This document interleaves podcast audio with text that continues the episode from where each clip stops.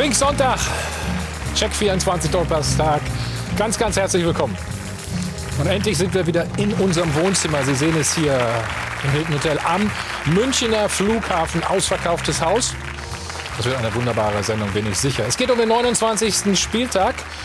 Und wir befassen uns mit Schalke, mit dem Lauf, den sie haben, beziehungsweise mit dem Antilauf. Wieder kein Sieg, wieder kein Tor.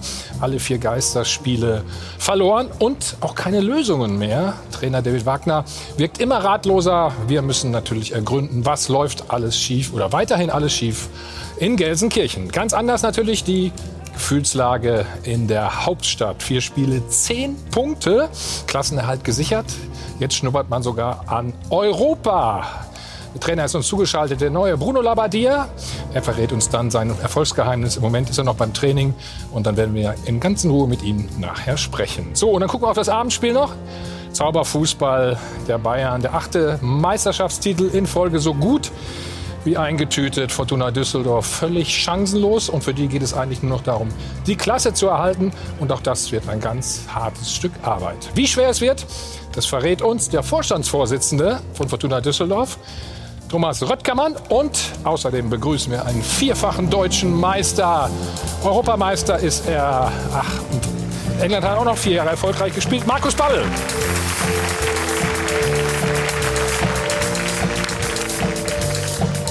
Guten Morgen. Guten Morgen. Schön, dass wir hier sein können. Ja, freut mich, dass Sie gekommen sind. Ja, ich habe mich, hab mich mal getraut. Man fragt ja immer dann, wie haben Sie geschlafen? Ja, ganz gut. Gegen Bayern hätte gestern, glaube ich, keine Mannschaft in der Bundesliga eine Chance gehabt. Da müssen wir uns nicht grämen. Das, äh, ich hätte mir ein paar Tore weniger gewünscht, aber am Ende konnten wir zufrieden sein, so wie es ausgegangen ist. Mhm. Markus, einen Monat bist du wieder in Deutschland jetzt? Zuletzt in Sydney. Wie war es? Was war die Erfahrung? Ja, hervorragend. Es war eine tolle, spannende Zeit mit vielen positiven Eindrücken. Und äh, ja, wir, wir sind froh, dass wir es gemacht haben. Ja, aber der Zeitunterschied ist schon gewaltig, ne? Das ist der einzige Haken. Es ist doch sehr weit weg und Zeitunterschied, also du lebst erstmal ein bisschen mit dem Jetlag. Okay. Meine weiteren Gäste heute Morgen. Zweimal deutscher Meister mit in Bayern, unser Sport 1-Experte. Mario Basler. Hallo Mario. Guten Morgen. Guten Morgen, grüß dich. Er ist, glaube ich, fünf Stunden im Auto gefahren, ne, um heute Morgen pünktlich hier zu sein. Der Fußballchef von Sportinformationsdienst, Ralf Dori. Ralf, morgen.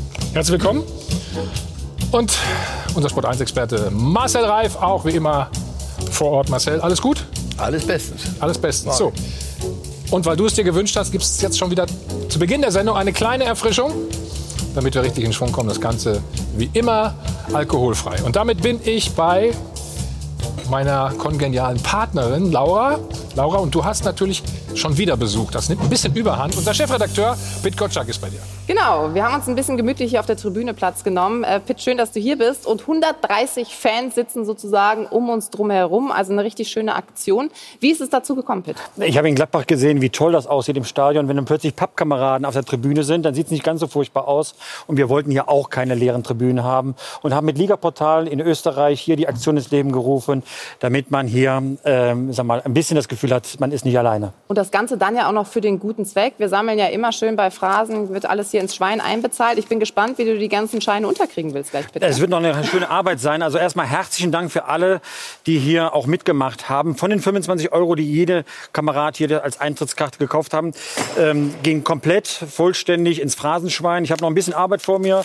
50 Scheine, zweieinhalbtausend. Der größte Spendentag in der Geschichte des Phrasenschweins. Vielen, vielen Dank fürs Mitmachen. Wir werden möglichst viele Leute zeigen und alle Namen auch im Laufband erwähnen. Genau, unten sind sie nämlich eingeblendet. Also da sehen Sie wahrscheinlich auch Ihren Namen dann, wenn Sie mitgemacht haben und gespendet haben. Allerdings muss man auch sagen, das Ligaportal, das war jetzt eine Sonderaktion mit dem Doppelpass. Normalerweise werden Amateurvereine unterstützt. Ganz genau. Man kann jetzt seinen eigenen Verein, seinen Amateurverein unterstützen, indem man auf jetzt darf ich keinen Fehler machen, pub-fan pappkameraden.de geht. Dort kann man sich eine solche, seinen solchen Pappkameraden anfertigen lassen mit dem Hinweis auf den Heimatverein und dann gehen 12 Euro an den Club und ich finde, das ist die schönste und sympathischste Aktion, um tatsächlich dann auch seinen Verein zu unterstützen. Die Vereine können die Kameraden dann auf der Tribüne anfertigen. Man kann es zu Hause aufhängen, wirklich hochwertig. Ich kann das nur empfehlen. Ähm, papp-fan.de, dann kann man auch etwas Gutes tun für seinen Verein. Und wir müssen auch nochmal Danke sagen an alle Helfer, die gerade in Kliniken unterwegs sind, in Krankenhäusern unterwegs sind, wirklich rund um die Uhr in Einsatz sind. Hier vorne haben wir zum Beispiel zwei, neben dir ist auch noch einer, äh, genau zwei äh, platziert. Also vielen Dank an alle Menschen, die da eben unterwegs sind und helfen. Also ich glaube, da kann man nicht oft genug Danke sagen. Deswegen haben sie auch hier in der ersten Reihe direkt ihren Platz gefunden. Danke dir, Pitt. Ich würde dir mal das Schwein geben. Zweieinhalb ich Stunden jetzt, hast du Zeit. Ich ne? habe jetzt zweieinhalb Stunden Zeit, hier das Geld reinzuwerfen. Schein, Alles klar. reinwerfen.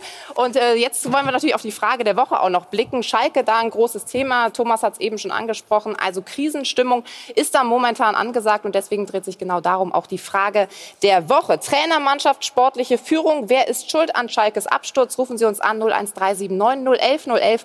Die Telefonnummer machen Sie mit im Netz unter sport1.de. Da gibt es wie immer den Live-Blog. Wir sind gespannt auf Ihre Meinung. Mit dem Hashtag Dopa finden wir Sie auch noch. Und apropos sport1.de, da können Sie sich jetzt schon mal parallel zum Doppelpass reinklicken, denn da gibt es nämlich auch einen Artikel. Warum so ängstlich, Herr Wagner? Die Antwort eben dazu lesen. Klicken Sie sich rein.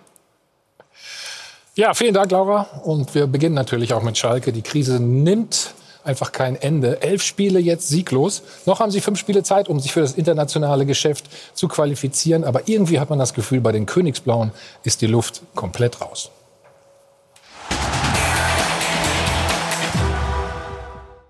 Ob irgendeiner auf Schalke noch an die Europa League-Teilnahme glaubt? Viertes Spiel nach der Corona-Pause, vierte Niederlage. Irgendeiner? Zumal Trainer Wagner die Schalker anfangs wieder verstörend defensiv agieren ließ. Erklärungsversuch. Wenn du so viele Gegentore bekommen hast mit, mit, einer, mit einer taktischen Formation, für die du eigentlich stehst und dich überhaupt nicht mehr sicher damit fühlst, gar keine Stabilität mehr fühlst, musst du einen anderen Ansatz wählen. Heute in der ersten Halbzeit war unterirdische Leistung von uns. Keine Ahnung, was, äh, was wir auf dem Platz getan haben. Ebenso gut wie nichts. Wobei David Wagner ja nicht nur taktisch alles Mögliche versucht, sondern auch personell. Vier neue, Sogar den eigentlich degradierten Alexander Nübel stellte er zurück ins Tor. Alex hat ein gutes Spiel gemacht und äh, hat der Mannschaft Stabilität gegeben. Nübel aber hatte weder die Chance zu patzen noch sich auszuzeichnen. Keine Abwehrchance beim einzigen Tor des Spiels. Das fiel, als sich die Schalker noch hinten reinstellten gegen Abstiegskandidat Bremen. Eingeleitet übrigens durch den Ballverlust des ins Team rotierten Todi Bo. Glück hatte Wagner zuletzt also nicht mit seinem Coaching, aber die Verantwortlichen haben ja kürzlich klar gemacht, dass sie mit ihrem Trainer auch in die nächste Saison gehen werden. Aber vielleicht stellen sie sich ja auch selbst die Frage, war die Jobgarantie für Wagner ein Fehler? Marcel, war es ein Fehler? Auch wenn ich so einen Strich drunter mache und den letzten Bon würde ich sagen, es war das einzig Richtige bisher. Also wenn, wenn du jetzt wieder äh, das Ganze auf den Kopf stößt. Mhm. Ich meine, irgendjemand hat mir vorgerechnet, in 27 Jahren haben die 32 Trainer gehabt. Plus ähm, eine fast ähnliche Anzahl Sportdirektoren. Jeder mit, einem, mit einer neuen Idee. Nur über allem immer Champions League muss sein. Wir sind ein ganz großer Club. Und jetzt greifen wir richtig an. In der, in der Frage war vorhin drin, äh, wie Europa League. Also, die möchtest du, nach der ersten Halbzeit, die möchtest du in der Europa League sehen. Und sie sich selber Nein, deswegen, ich ja, glaube, das ist, das ist alternativlos erstmal.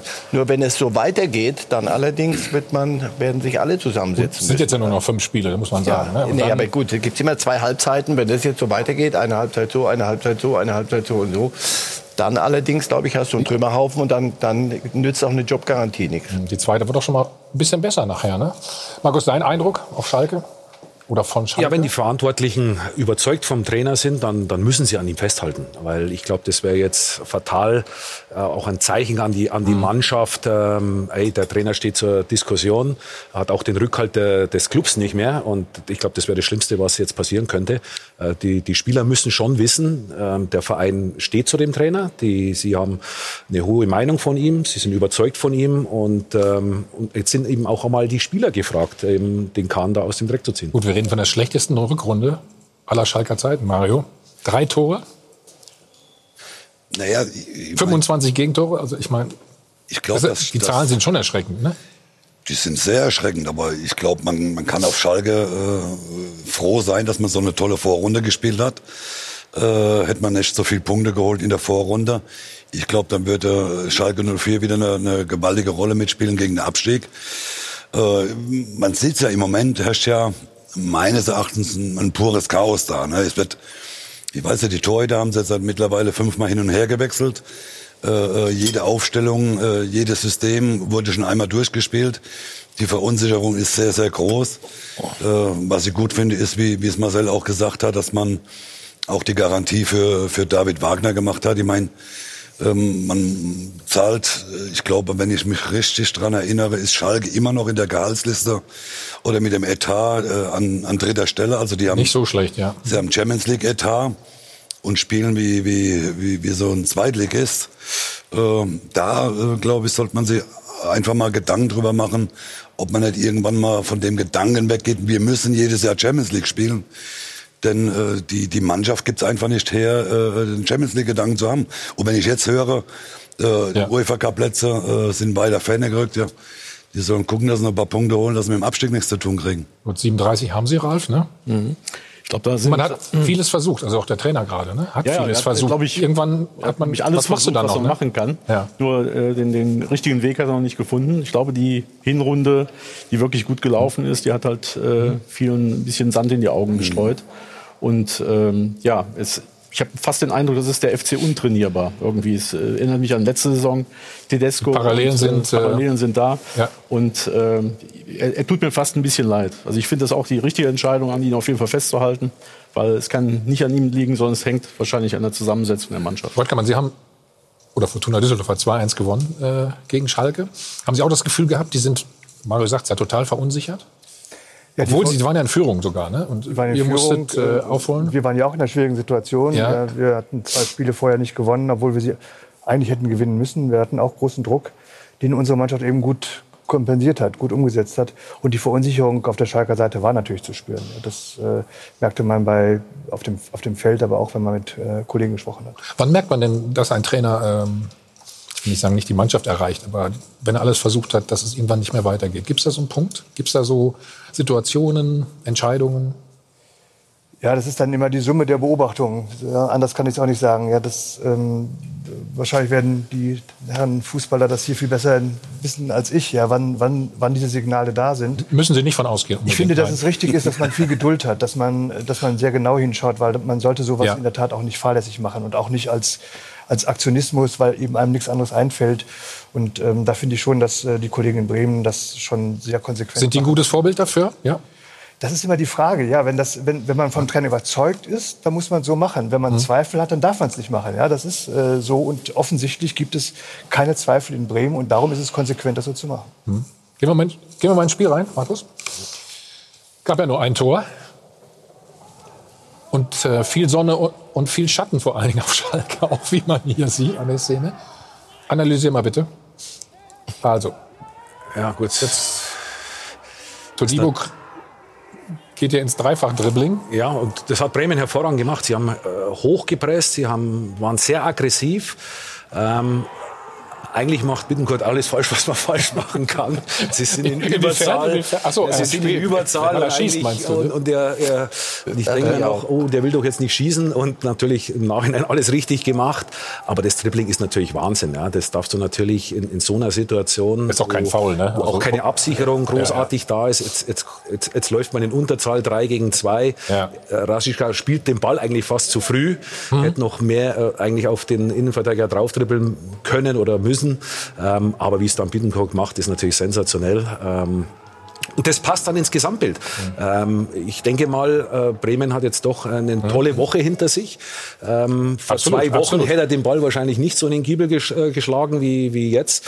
Ähm, und das kommt dann eben bei Schalke mit hinzu, wenn es nicht läuft, dann kriegst du dann eben auch solche Tore oder solche Fehler werden dann eben auch gnadenlos bestraft. Das ist eine Spirale, äh, wir kennen es alle, äh, wenn es nicht läuft ähm, und du bist in diesem Stuhl drin, dann, dann läuft ja auch gefühlt alles gegen dich und äh, das war so ein Paradebeispiel. Aber du musst schon, äh, ich finde, das muss man schon unterscheiden. Also Bremen, die, der Kofeld hat an seinem Ding festgehalten, von A bis Z. Ich habe zu Beginn nach dem ersten Spiel, nach Wiesbaden gegen Leverkusen, habe ich gesagt, das können die mit dem nicht weitermachen. Der erreicht die Mannschaft nicht. Egal, was er vorhat, diese Mannschaft, so wie die aufgetreten sind, das war so jämmerlich, ohne, ohne Glauben, ohne, ohne Einsatz, auch ohne Kampf, da wo sie in der, in der Tabelle stecken. Er hat das Ding aber durchgezogen. Und die, also wenn jemand verunsichert sein darf, bei, mit Verlaub dann, also eher ihr letzte Woche oder die, die Bremer. Aber doch Schalke, für die geht's um praktisch gar nichts. Und dieses ständige Hin und Her, Also das ist mir ein Rätsel. Du kannst doch nicht in, in Düsseldorf nochmal mit mit allem Respekt, aber du fährst dahin. äh, Die, du hast eben gesagt, die sind in Führung gegangen. Also das wüsste ich, aber die, die haben 70 Meter einen Ball vorgeknallt. Der fällt dem einen auf den Rücken, dann fällt er runter, dann geht Ja, er aber Sie haben wenigstens Tor, also Sie haben ein Tor geschossen, hätte also ich auch sagen können. Das machen Sie auch nicht so oft so. Und das hat auch nichts geändert. Also das, das, das, das ist mir ein Rätsel, warum du nicht, nicht sagst, das und das sind wir und das ziehen wir jetzt durch. Vor allem, weil wir es uns auch leisten könnten. Wir könnten uns leisten, einen Plan zu, zu, durchzuziehen. Und wenn die, die Figuren nicht mitmachen, auf die ich gesetzt habe, ich denke, die haben so eine tolle Jugendarbeit. Ich kriege seit 20 Jahren, kriege ich erzählt, in, in Schalke gibt es einen, einen, einen unerschöpflichen Quell an Nachwuchsspielern. Ka- Ja, es wird immer würdest du gesagt, mir mal ne? einen von Ja. denen bitte jetzt mal vorführen? Außer McKenny, glaube ich. Und sonst, sonst wüsste ich im Moment in der Mannschaft Nübel. Gut. Den konnte er übrigens nicht halten, nicht, dass er wieder Nein, anfangen. den ne? konnte er Also- auch nicht halten. Ja, da- Das ist mir Das war ein perfekter Abschluss. Ja. Also, die erste Halbzeit da und das Auftreten in Düsseldorf, das ist sorry.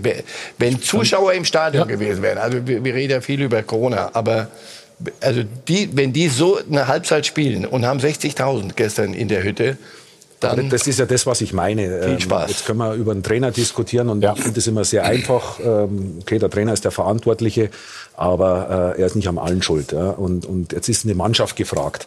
Natürlich fehlen äh, sechs wichtige Leute äh, bei Schalke 04, das darf man nicht unterschätzen. Ähm, und ich kann ja das ganz gut beurteilen, weil ich, ich komme ja von außerhalb. Ja. Ich war jetzt, äh, ich kann das nur als. Mhm. Außenstehender beurteilen. Und äh, die Bundesliga ist so eng. Und wenn du da kein, keine funktionierende Mannschaft hast, dann kriegst du ein Problem. Und ähm, aber ist das nicht auch mit Aufgabe des Trainers? aber natürlich, Markus. na, aber äh, komm. ja, ja, ich, ich, also so wirkt zumindest David Wagner. er versucht, Er äh, versucht es wahnsinnig ja, das viel, ist klar. Aber du brauchst schon auch die Charaktere und die Typen dann, die dann einfach auch mal sagen, so äh, jetzt ist mal Schluss, weil so können wir uns als Schalke 04 nicht präsentieren. Wir, wir haben einen anderen Anspruch. Ähm, wir sind mit die teuerste Truppe in, in der in der Liga. Also dann erwarte ich schon auch von den Spielern, dass es nicht nur vom Trainer vorgegeben wird, sondern dass es dann eben auch mal gelebt wird. Okay. Er hat sich auch geäußert natürlich zu, zu dieser Szene, die dann zum Gegentor geführt hat.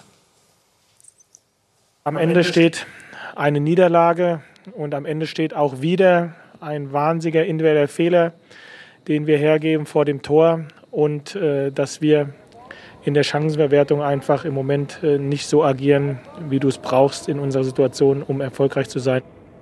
Also hier sehen wir es nochmal, Mario. Es gibt mehrere Möglichkeiten auch, ähm, den Ball wo zum Mitspieler zu passen. Ne? Hier haben wir es noch Ja, mal gezeigt. also Guck mal. nochmal, es ist ja immer eine Frage, was, was denken Sie, ein Spieler im, im, äh, äh, am, am, an der Mittellinie, äh, der spielt ja nicht gegen Amateurmannschaft oder gegen Amateurspieler, sondern äh, das, ist, das ist eine Bundesligamannschaft und, und äh, wenn dann einer so rumhupst und versucht da äh, auf den Ball draufzusteigen, äh, rechts, links, äh, da auf den Ball drauf, da ist nochmal auf dem, da nochmal auf den Ball irgendwo, glaube ich. Oder Ja, da jetzt kommt er, glaube ich, nochmal, jetzt will er nochmal drauf. Ja. Ja, das kannst du gegen, gegen vielleicht einen, einen Kreisligisten machen, aber nicht in der Bundesliga. Da fällt er dahin wie so, wie so eine Oma äh, und hofft, dass dann ein Foulspiel gepfiffen wird. Äh, und dann muss das auch zu Recht bestrafen. Mich freut's ja für, für meine Bremer oder für meine Ex-Mannschaft, aber, aber äh, so Fehler, wie gesagt, das, das darf da in der Amateurliga passieren, aber nicht in der Bundesliga. Falsch ausgesagt, die sind untrainierbar. Untrainierbar. Ich äh, Woran machst du das mal fest? anfügen, Oder- gegen Düsseldorf zum Beispiel. Eine Mannschaft wie Schalke hat dann, glaube ich, 25 Prozent Ballbesitz gehabt. Ne? Das, das kann nicht sein, dass man dann auch äh, sich dann so unterbuttern lässt. Herr Rüttgemann, Sie haben es ja das Spiel gesehen. Äh, Gestern das erste ist- Halbzeit 33 Prozent. Ja, Ein bisschen mehr. Ein bisschen mehr, aber es war genauso katastrophal letztendlich. Gerade also, äh, ich verstehe das nicht. Ne? Ja. Denis, Aber die Kaderzusammenstellung, also ich meine, gut, das habe ich ja vorhin gesagt, noch ein Sportdirektor, noch einer, noch einer, noch einer, noch ein Trainer, noch ein Trainer und am Ende hast du einen Kader und, und wenn, du, wenn du dir das anguckst, so die letzten Wochen, du hast ein Torhüterproblem, du hast ein Mittelfeld, das keine Ideen Ja, hat, ja. machst defensive Fehler und du hast einen Sturm, der keine Tore schießt. Das ist jetzt für, für ein Bundesligaspiel, glaube ich, da, da fehlt es doch an der einen oder Also anderen hinschmeißen, sagst du, oder was? Und sie haben die Figuren nicht, die, die Dinge. Aber ich meine, wie, Kader hast du auch schon mit zusammengestellt? Also irgendwann sagt man doch, pass auf, ich brauche eine Achse, ich brauche Figuren. Die, die gestern gefehlt haben, ob, ob die dir das Ganze umdrehen. So ein Harit ist ein wunderbarer Kicker. Nur wenn die Sonne scheint und, und es ist lustig und alles läuft, dann ist er gut. Wenn, es, wenn der Wind kommt, kommt da auch nicht so viel. Die, ich glaube, sie waren in der Hinrunde nicht so gut, wie sie da standen. Ja. Und sie sind auch nicht so schlecht, wie sie bei euch aufgetreten sind und gestern in der ersten Halbzeit. Irgendwo dazwischen. Aber das alles hat keine, kein Fundament, keine Substanz. Du hast den Anspruch, Champions League zu spielen. Woher? Weil der über dir schwebt, weil das Schalke ist, notorisch fiebrig. Immer, du gewinnst Naja, drei Spiele, ist sofort. Du, du hast 30 Punkte gehabt nach der Hinrunde. Ne? Du warst am 15. Spieltag Ja. sogar vor den Bayern. Ich meine, du weißt dann, doch, was auf dann, Schalke dann dann, kriegst passiert. du wochenlang eine Torhüterdiskussion, dann schieben Ja. wir es hin und her. Diese Dinge sind so, so Schalke. Weißt du, was ähm, der Trainer im Januar gesagt hat? Am 9. Januar? Schau mal. Ich muss Jochen Schneider und Michael Reschke ein großes Kompliment aussprechen, weil bereits alles das umgesetzt worden ist, was wir noch, uns nach dem letzten Spieltag vorgenommen hatten. Das ist grandios. So. Stille. Schwierig. Ja. Ja, die, Franz Beckenbauer würde sagen, was interessiert mich der Scheiß, was ich gestern erzählt habe. Ja, das Man lebt im, im Heute und Jetzt und äh, ähm, wie es vorher, meine, meine Erklärung ist dafür, dafür ist die Bundesliga einfach extrem eng, gerade in diesen Positionen, sage ich mal, zwischen 4 und, und 18. Ähm, wenn du da äh, eben nicht diese, diese, dieses Team entwickeln kannst, als, als, als Team auftrittst, dann kann dich eben auch jeder schlagen. Und, und, und wenn du dann eben gerade in diese Spirale dann reinkommst, ähm, und vielleicht ist es gerade jetzt mit Corona eben auch für Schalke ein Problem, dass eben ihre Zuschauer nicht da sind, ähm, wo eben vielleicht in der Halbzeitpause dann mal ein, ein Hallo-Wach-Konzert kommt, das glaub- äh, dass, ich sie, auch. dass, dass sie die Prozente wieder rauskitzeln können. Mal, auf Sie der haben, anderen Seite, Sie, Leute, Sie haben jetzt gegen wenn- drei Mannschaften gespielt, Ja, und mit Verunsicherung. wo man also erwarten das kann, dass sie auch mal einen Punkt holen, Ich sehe es ja ähnlich wie Marcel. Das Er Schalker hat's ja richtig gesagt. hilft dir, aber wenn es dir nicht hilft, dann hilft es dir gar nicht. Sondern dann, ob das die Ver Verunsicherung löst, ich behaupte, Nübel hätte er gestern nicht bringen können, wenn, die, wenn 60.000 da sind. Weil dann hast du ein Dauerthema, bevor der erste Ball gespielt ist. Hm. Hast, du, hast du Zirkus. So. Und wenn du dich so eine, wenn du das als, als Taktik an, anwendest, diese erste Halbzeit, wir müssen gucken, dass wir stabil, erstens, warum? Also ich meine, du, dir kann doch nichts passieren in der, in der, nach, nach Adam Riese. Also, Punktemäßig meinst du jetzt, oder? ja, dann stellst du dich hin, hinten rein gegen Werder Bremen. Also wenn der Kader von, von Schalke nicht in der Lage ist, Werder Bremen in der Situation äh, Paroli zu bieten. Du musst sie ja nicht weghauen. Ja, nee, schon klar. Oder in Düsseldorf, Fortuna Düsseldorf nicht Paroli zu bieten, mit den Möglichkeiten, die Schalke hat, mit denen, die ihr habt. Ja. Dann, äh, du musst doch nur zeigen, wir sind besser und dann mal gucken, wo die Verunsicherung losgeht. Äh, Doch bei denen, die gucken müssen, dass sie jeden Punkt kriegen, weil sie sonst in die zweite Liga abrauschen. So einfach ist das. Mehr, mehr geht's nicht. Marcel, das Gute bei uns ist, wir sind nicht verunsichert. Ne? Wir reden natürlich gleich weiter über die Probleme auf Schalke. Und äh, dann gibt es was ganz Interessantes. Von der Insel, Timo Werner zu Jürgen Klopp. Also da bahnt sich was an. Wir sprechen gleich mit unserem Experten dort, mit Raphael Honigstein. Kurze Pause, dann geht's weiter.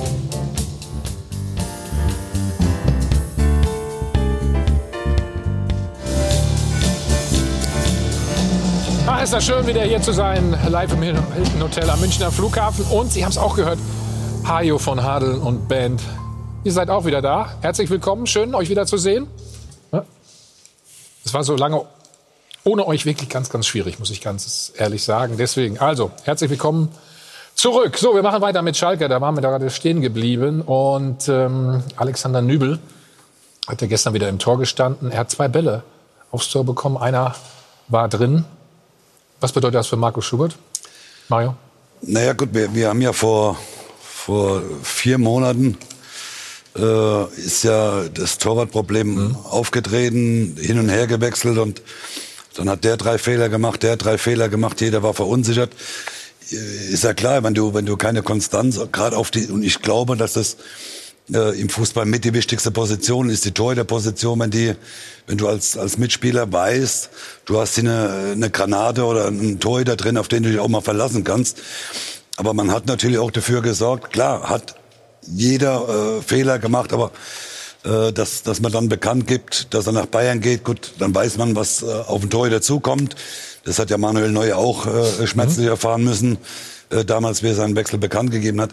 Aber ich glaube, dass man, dass man sich da keinen großen Gefallen getan hat und gesagt hat, so, jetzt äh, spielt der halt mal drei Spiele, dann, dann der andere wieder drei Spiele.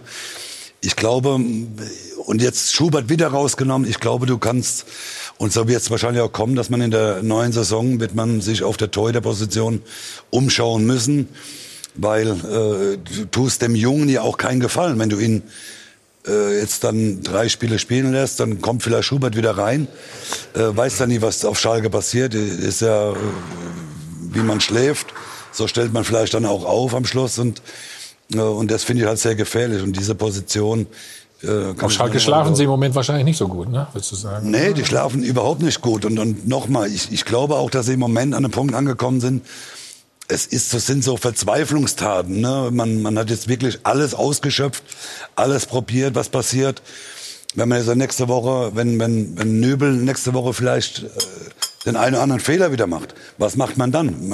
Ich meine, die Torhüter, wie gesagt, die sind mehr oder weniger verbrannt und äh, das äh, ist, ist eine schwierige Situation. Im Moment lebt man noch davon, dass man, wie du es vorhin gesagt hast, nach der Vorrunde, Vorrunde 30 Punkte gehabt hat. Und von denen lebt man jetzt ein bisschen. Natürlich wurde der Trainer auch äh, zum Torwart zu Alexander Nübel nach dem Spiel gefragt. Alex äh, hat heute ein gutes Spiel gemacht, hat der Mannschaft äh, Ruhe und Stabilität gegeben. Ähm, und äh, Markus hat die, die Entscheidung total gefasst, total klar aufgenommen. Ich würde sogar behaupten, er war jetzt nicht exorbitant überrascht, äh, dass die Entscheidung äh, so gefallen ist. Da macht er aber einen Fehler, hm. der Torhüter. Wenn er nicht überrascht war. Was bedeutet das für, für Markus Schubert denn, ja? Ja, äh, ja ich glaube, dass der, äh, wenn man ganz ehrlich ist, der Schubert nächstes Jahr keine Chance hat, Nummer eins zu sein, sondern sie werden, wie Mario genau. sagt, einen neuen Torhüter holen müssen. Ganz einfach. Ich glaube, dass der auch total verunsichert ist und das quasi diese Hypothek auch nicht mehr abtragen kann in der Kürze der Zeit. Also ich kann es mir nicht vorstellen. Also hast du einen Torhüter, der geht weg und einen anderen, mit dem du nicht mehr weitermachen kannst. Also nochmal, ich will mich nicht einschießen auf David Wagner, damit das ganz klar ist. Ich, ich habe ja zu Beginn gesagt, ich halte es für richtig, dass sie an ihm festhalten, weil sie irgendwo zumindest eine Konstanz mal probieren müssen. Aber du kannst ja die Entscheidung treffen. Er hat ja verkündet. Für mich ist bis ja, Ende der Saison Schubert der Torhüter. Tack. Das sage ich gut. Das wir dachten Sinn, auch, das Thema wäre jetzt mal durch irgendwann. Ne? Und, genau. Hm? Aber dann, wie ich vorhin schon gesagt, der alte Fritz hat, glaube ich, mal gesagt, ich brauche Generäle mit Fortune. Wenn du eine Entscheidung triffst, muss sie, muss sie aufgehen. Diese ist nicht aufgegangen. Du musst es wieder wechseln. Du spielst in Düsseldorf mit 22, 25 Prozent Ballbesitz. Das kannst du ja so machen. Dann musst du es 1-0 gewinnen und den Leuten sagen, Leute, nur darum ging's. Wenn das nicht ging, okay, gut, dann probieren wir es nächste Woche wieder. Dann spielst du gegen Bremen, hast 30 Prozent Ballbesitz und stellst dich hinten rein. Hm. Das müsste halt gut gehen. Wenn das nicht gut geht, sage ich am Ende, Herr Wagner, so Matchglück, kennen Sie das Wort? Irgendwas, irgendwann muss mal eine Entscheidung fruchten. Im Moment hast du das Gefühl, egal was, also dass, dass, dass Nübel gestern zwei Bälle aufs Tor kriegt und der Mannschaft damit aber Stabilität und Sicherheit gibt. Gut. Gut. Marco? Ja, also wenn es stimmt, was, äh, was der David Wagner sagt, ähm, dann überrascht mich das sehr, weil äh, als Spieler ja. trifft dich das. Äh, und wenn du eigentlich froh bist, dass genau. du nicht spielst, und jetzt sind wir, jetzt sind wir ja bei Geisterspielen, also das sind ja nicht mal Zuschauer da. Welchen Druck habe ich denn da? Da kann ich doch, und das ist, ja, das ist ein bisschen erschütternd für mich, äh, wenn ein Spieler so reagiert, weil ich, ich, muss doch brennen. Und das ist genau die Chancen, wo du bekommen hast, wo Mario hatte, wo ich auch bekam, dann musst du ihm auch halt auch da, da sein. sein. Und das ist halt auch ein mhm. Kriterium für, einen, für einen Profi, wenn es drauf ankommt, dann eben auch da zu sein. Nur er hat natürlich ein bisschen das Pech, dass er jetzt gerade in, in, eine Mannschaftsstruktur auch reinkommt, wo, ja, wo die Lieder einfach fehlen, wo, wo die, ja, die, die, die gestandenen äh, Führungsspieler nicht da sind. Ähm, und dann lässt du dich dadurch anstecken. Aber gerade als junger Spieler hast du doch normalerweise die Möglichkeit, frei aufzuspielen, weil dir nimmt doch keiner was krumm. Und, und da kommt natürlich jetzt eine Situation, dass du natürlich mehr oder weniger zwei Torhüter ja, äh, nicht mehr hast. Ja, du hilfst beiden irgendwie nicht damit, ja. muss man ganz klar sagen. So, dann gucken wir uns noch äh, den Aufreger dieses Spiels ganz in Ruhe an. Ja, die Schalker, die hatten sogar Glück, dass sie nicht über 40 Minuten lang nur zu zehnt auf dem Platz standen. Wir wollen uns die Szene noch mal anschauen. Weston McKenney, der Hauptdarsteller sozusagen, er hatte schon gelb in der ersten Halbzeit gesehen, hat dann den Ellbogen ausgefahren gegen Osako. Allerdings wurde er nur ordentlich verwarnt noch mal von Felix Zweier. Da wurde eben gesagt, allerletzte Chance, sonst musste runter. Wenn man sich die Bilder anschaut, hat er wirklich Glück gehabt, dass er da nicht gelb-rot gesehen hat. David Wagner hat auch relativ schnell reagiert, ihn dann direkt vom Platz genommen, um ihn zu schützen und eben nicht zu zehnt nur noch weiterspielen zu müssen. Und trotz dieser ganzen Kritik eben an Weston McKenney, diesem harten Einsteigen, vielleicht auch noch etwas Schönes, was er gemacht hat. Er hat sich nämlich etwas gebastelt. Hier sehen wir es auch noch mal um den Arm. Justice for George stand da nämlich drauf. Sie werden es wahrscheinlich mitbekommen haben unter der Woche, da wurde ähm, ein farbiger äh, von einem weißen Polizisten getötet und er will eben da nochmal gegen Rassismus vorgehen und auch gegen Polizeigewalt. Also das ist eine schöne Aktion von ihm, die vorher nicht ganz so schön. Mario, deine Einschätzung zu der Szene? Das ist kein Gelbrot, das ist eine rote Karte. Wollte ich gerade sagen, was für Gelb-Rot reden wir hier? Genau. Also das ist eine massive Ja, wir haben gesagt, es gab nicht mal Gelb-Rot, Und zwar, so. und zwar nicht ein, ein Tritt, wo du einen dann, wo der drei Salti schlägt, sondern du, du haust ihm dahin, wo es, wo es lebensgefährlich sein kann. Also ni- nicht böse sein, aber das ist eine, das Rot plus eine Sperre und zwar so eine solche Sperre, dass er das so schnell nicht vergisst. Also das, das ist absurd. Und da, da haben, wie oft haben wir hier über Videobeweis geredet. Also an der Stelle sage ich dann wieder, okay, gut, dann halte ich mal zehn Wochen lang. Also das ist eine klare Fehlentscheidung, sagst du dann, ne? Ja, natürlich Ja. ist das. Und wenn man im Hintergrund sieht, Ja. der, vierte, der vierte Mann steht, ja 15 Meter ungefähr davon weg. Spätestens der hätte eingreifen müssen, wenn es Schiedsrichter vielleicht, wenn er es nicht gesehen hat.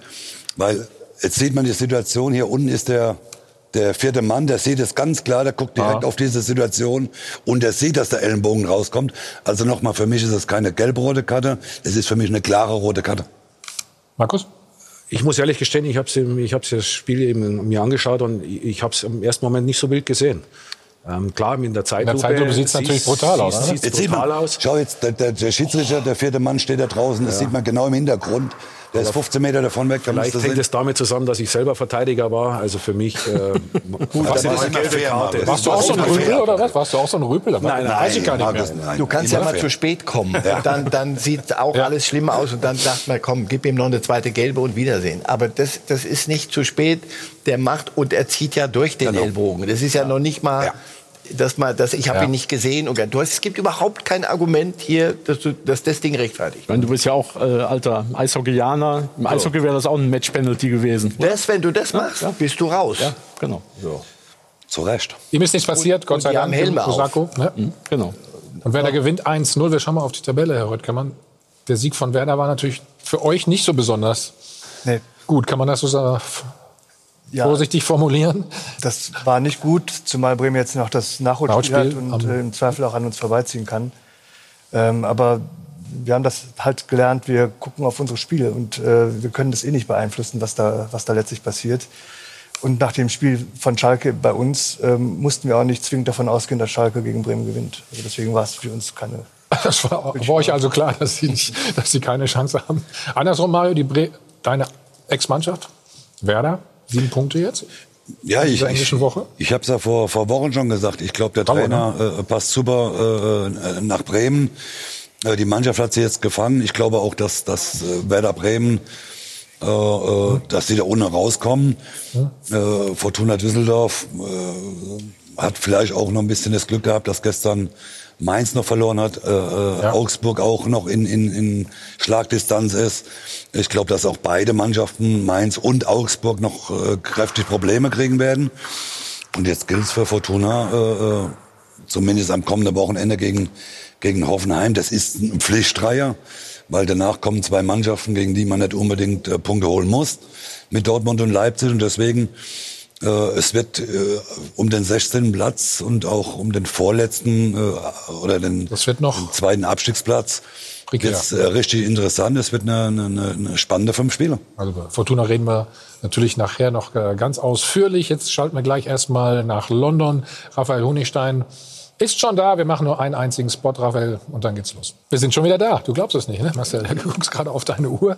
So, und Laura, ähm, Frage der Woche. Wollen wir die schon mal auflösen? Ja, gerne. Also wir haben gefragt, Trainermannschaft, sportliche Führung, wer ist schuld an Schalkes Absturz? Ähm, wir können uns auch gleich äh, die prozentuale Auflösung sozusagen anschauen. Vorher aber ein paar Reaktionen aus dem Netz, die spiegeln nämlich das Gleiche eigentlich wieder. Also hier zum Beispiel, die Mannschaft ist von der Qualität her einfach nicht besser und hat in der Hinrunde über die Möglichkeiten gespielt. Schalke hat die letzten Jahre einfach viel Geld für mittelmäßige Spieler ausgegeben. Andere hingegen haben noch einen anderen Faktor gefunden, nämlich die Fans.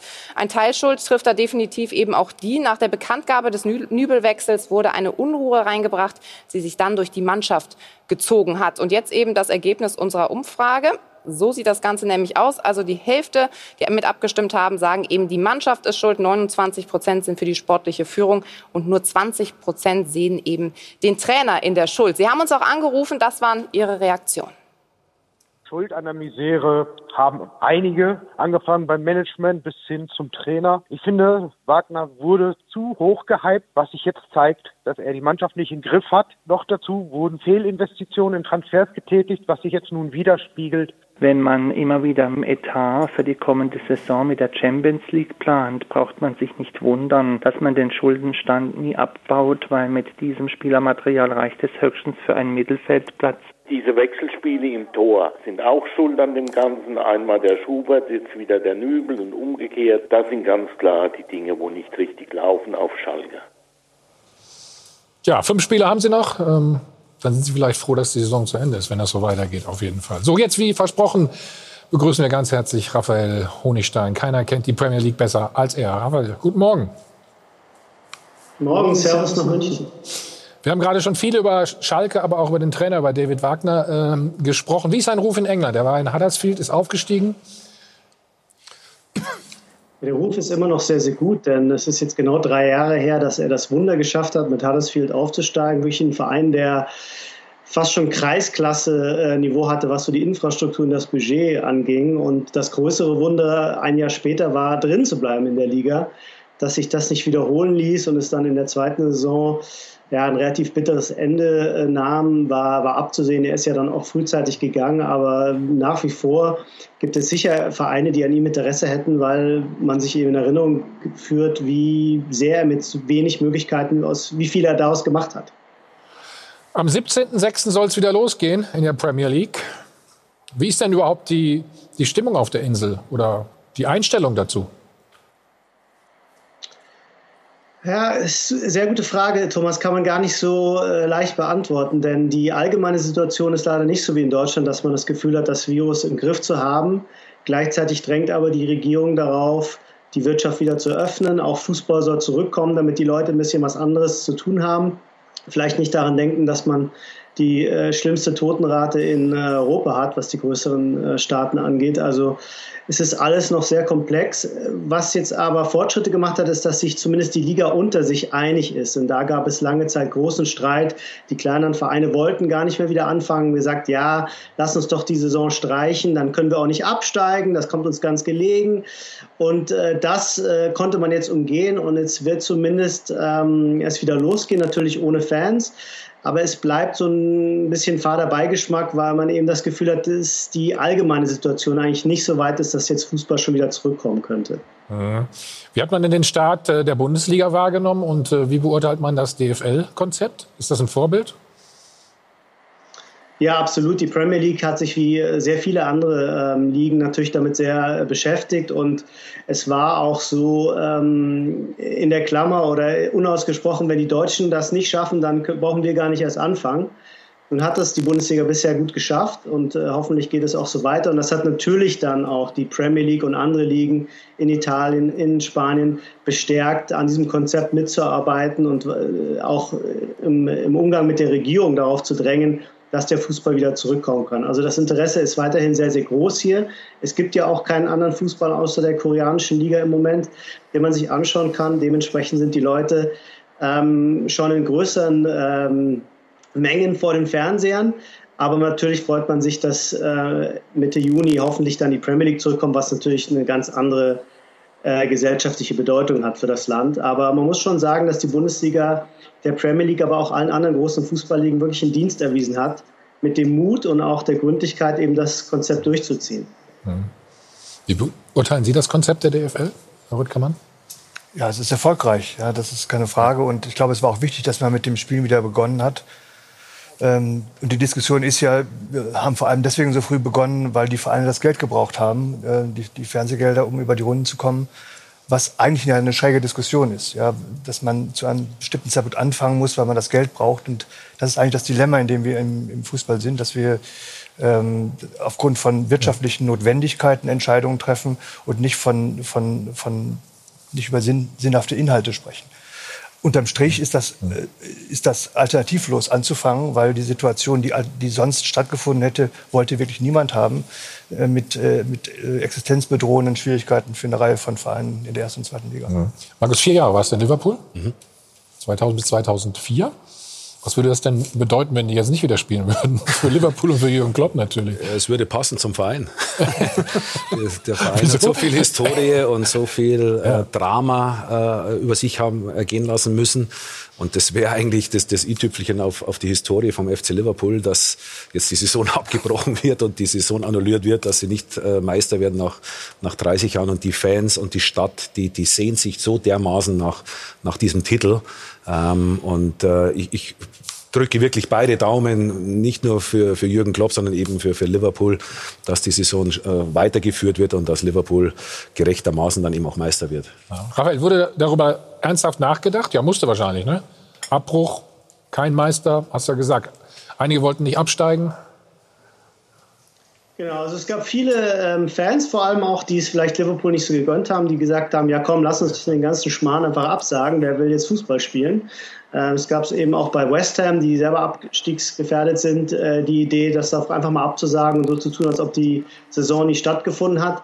Aber letztlich konnte man sich damit nicht durchsetzen. Auch haben die Fernsehsender gesagt, äh, warum sollen wir Spiele zeigen, wenn es keinen Abstieg gibt? Äh, was, was, wer will das sehen? Also äh, letztendlich wurde das nicht ernsthaft diskutiert, aber man muss sich natürlich weiter Gedanken machen, was passiert, wenn das Konzept sich eben nicht durchziehen lässt. Und da gibt es weiterhin natürlich Streit, wie das dann auf, aufgelöst werden soll.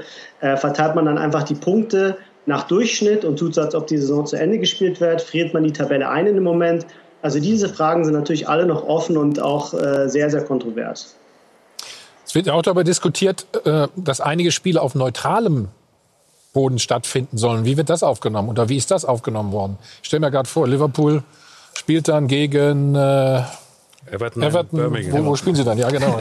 oder in London oder was?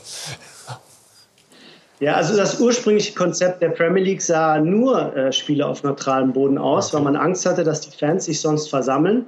Anders als in Deutschland sind ja viele Stadien, Markus weiß das, in Wohngegenden und äh, da hat man eben Angst, dass die Leute dann einfach vor die Tür kommen und dann in Hunderten oder Tausenden zusammen feiern, wenn die Mannschaft gewinnt, gerade bei Liverpool. Mittlerweile hat sich aber die Erkenntnis durchgesetzt, eben auch äh, dank der äh, Vorbildfunktion der Bundesliga und der Fans, wie sie damit umgegangen sind, dass diese Gefahr doch nicht so groß sind. Es gibt allerdings noch so ein, zwei Spiele mit Liverpool-Beteiligung zum Beispiel, wo die Polizei gesagt hat, uns wäre das lieber, wenn das nicht in Liverpool stattfindet. Zum Beispiel Liverpool gegen Everton, das Derby, besser vielleicht in Manchester. Ähm, das ist noch nicht ganz klar, ob das dann tatsächlich so sein wird, weil Liverpool natürlich sagt, warum sollen wir jetzt nach Manchester fahren? Ähm, wir trauen unseren Fans zu, dass sie genauso vernünftig sind wie die anderen Fans. Warum sollen wir hier benachteiligt werden? Raphael, abschließend, wir sind noch mal bei Liverpool. Äh, Timo Werner und Jürgen Klopp hatten miteinander gesprochen. Er geht äh, ja, zu deinem ehemaligen Club, zu Markus' ehemaligen Club nach Liverpool. Ist noch nicht so sicher, denn ähm, Liverpool ist ähm, wie viele Vereine noch nicht ganz genau, wissen die noch nicht ganz genau, wie die, groß die Einbußen sind äh, von der Coronavirus-Krise. Eigentlich ist so die Aussage, die aus dem Verein kommt, wir sind nicht bereit und auch nicht in der Lage, ähm, größere Transfers zu tätigen. Jetzt muss man natürlich mal abwarten. Es kann sein, dass das Transferfenster hier sogar bis Oktober offen sein wird. Und bis dahin kann sich natürlich die Lage sofort wieder äh, stabilisieren, ändern. Und äh, Timo Werner hat ja eine Ausstiegsklausel, die vielleicht im Juni abläuft, aber trotzdem natürlich irgendwo festlegt, für welches Geld er dann gehen kann. Dementsprechend glaube ich, ähm, ist das auch ein bisschen taktisch zu sehen. Also mich würde es nicht wundern, wenn die Sache am Ende durchgeht, aber vielleicht nicht so schnell und nicht so reibungslos, wie man sich das in normalen Zeiten äh, vorgestellt hätte. Marcel, wird das passen? Ich denke ja. Ich denke ja. Klopp will ihn und, und Klopp macht Spieler nicht schlechter. Und er will den nächsten Schritt gehen. Ähm, er wäre sicher ganz gern zu Bayern gegangen mal. Dann hat sich das aus vielerlei Gründen hat das nicht gepasst, weil die Bayern anders unterwegs sind. Ich denke, ja, er muss nur ja. wissen, dort sind schon, so viel ich weiß, ein paar Spieler. Ein, zwei, drei Stürmer, die, die können es gar nicht so schlecht. Ähm, aber auf der anderen Seite, Liverpool will, will dauerhaft Champions League spielen bis zum Ende. Du brauchst auch einen Kader und ich, der wird seinen Platz finden. Timo Werner, Enfield Road? Hört sich gut an, oder? Ja, es wär ja, war ja fahrlässig für, von Liverpool, wenn sie nicht äh, interessiert wären an einem Spieler wie Timo Werner, der ja, mit seiner Art, wie er Fußball spielt, ja eigentlich ideal ins Konzept von, von Jürgen Klopp passt. Äh, mit diesem Speed, mit dieser Power, was, was Timo eben auch hat, ähm, ist klar, dass sich so ein Verein mit, mit so einem Spieler sich beschäftigt. Mhm. So, wir sprechen gleich noch mit äh, Bruno Labbadia, mit dem Mann der Stunde, auf jeden Fall. Und Herr Röttgermann, Sie müssen sich gleich leider ein bisschen anschnallen. Wir zeigen ein paar schöne Tore. Leider nicht von Ihrer Mannschaft. Äh, gestern Abend. Raphael, vielen Dank. Alles, alles Gute. Gerne. Ciao. Ciao.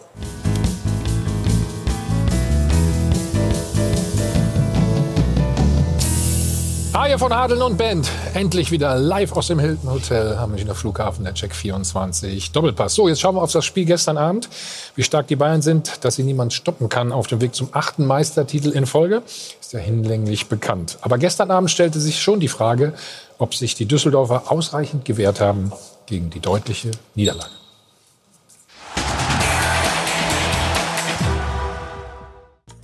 Eine Nummer zu groß? Mindestens. Aber muss man sich deswegen einfach so in sein Schicksal ergeben? Eigentlich nicht.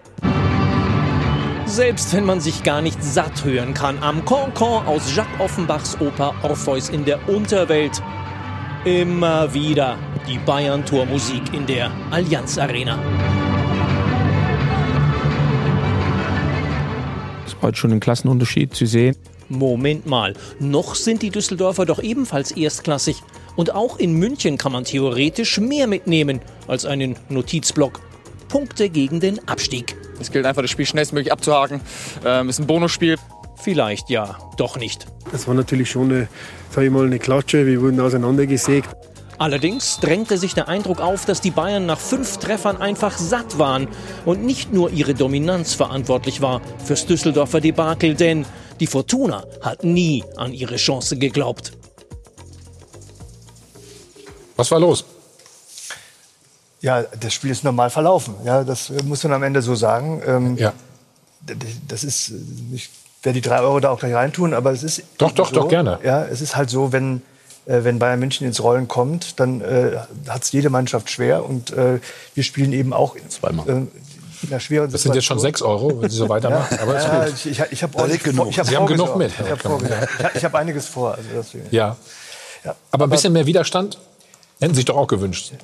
Ja, ich hätte, ich hätte mir gewünscht, dass man äh, etwas spitzer gewesen wäre, ja, dem Versuch, diese Chance, die man hat, zu nutzen. Aber ich verstehe es eben auch, wenn man merkt, okay, da ist super Konsequenz bei den Bayern, die wirklich dann auch das, auch nicht eine Sekunde gedacht haben, die Düsseldorfer, da machen wir mal mit halber Kraft. Das war von Anfang an zu sehen, dass das nicht der Fall ist. Und das kann ich, das ist nicht schwer, sich vorzustellen, dass das auch sofort äh, äh, auf, eine, auf eine Mannschaft abfärbt. Hm. Mario, du pustest gerade durch. Was ist los? Ja, ich, äh, ich verstehe halt nicht, dass man, und das ist halt immer äh, der, der große Name FC Bayern, dass man halt hinfährt und sagt, naja, wir gucken, dass wir irgendwie äh, gut aus dieser Geschichte rauskommen. Ich meine, wenn ich doch schon weiß, ich habe nichts zu verlieren beim FC Bayern, dann kann ich mich ja wenigstens versuchen, ein bisschen zu wehren. Dann hau ich mal jemand auf die Hölzer oder, oder wie auch immer. Aber wenn ich alleine äh, das Tor sehe von, von Davis, äh, also darf's mir nicht böse sein, dann, dann fahr doch gar nicht mehr hin, spar dir die Kosten und, und äh, aber, aber ein bisschen wehren in der, ich bin eine Bundesligamannschaft. Ich, also ich habe kein Verständnis zu sagen, es war ein Klassenunterschied. Nein, die spielen alle in der ersten Liga. Und ich muss mich wenigstens mit meinem Mittel, Fortuna Düsseldorf hat sicherlich nicht die großen Mittel, gegen die großen Vereine mitzuhalten.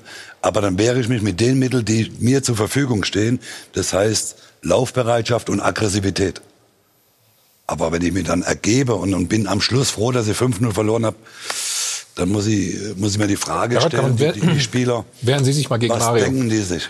Ne, ne, ja. Ja, ich glaube, ich glaube natürlich gehört dazu, dass man sich wehrt. Es gehört aber auch irgendwann auch äh, Realismus dazu. Man sieht irgendwann, okay, habe ich eine Chance oder habe ich keine? Und die Tore sind auch früh gefallen. Und dann zu glauben, dass man dann nach dem 2 zu 0 auch wieder zurückkehrt bei Bayern München, das ist ja ist wirklich schwierig. Ich will jetzt, ich will jetzt nicht dr- dran rummäkeln, dass wir keinen guten Tag hatten. Hatten wir einfach nicht. Pa- Passiert aber eben auch. Ich mache es aber nicht an dem Willen der Mannschaft fest. Ich mache es am Verlauf des Spiels fest. Äh, und ähm, ich meine, wir reden immer oder wir haben davon geredet zu Anfang der Saison, dass es eine Krisensituation, eine Krisensaison für Bayern München ist. Mit all dem, was da passiert ist, wie schlimm das alles ist. Und jetzt werden sie wahrscheinlich wieder mit zehn Punkten Vorsprung Meister. So ist die Situation.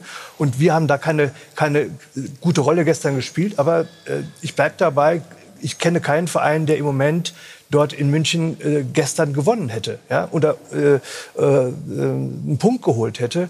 Ähm, und es hat nicht am Willen gefehlt. Es hat dann am Ende äh, die Dominanz der Bayern sozusagen unsere, unser, unser Konzept sehr frühzeitig. Warte mal, wir gehen mal ins Spiel rein nach 15 Minuten, Markus. Die Führung der Bayern.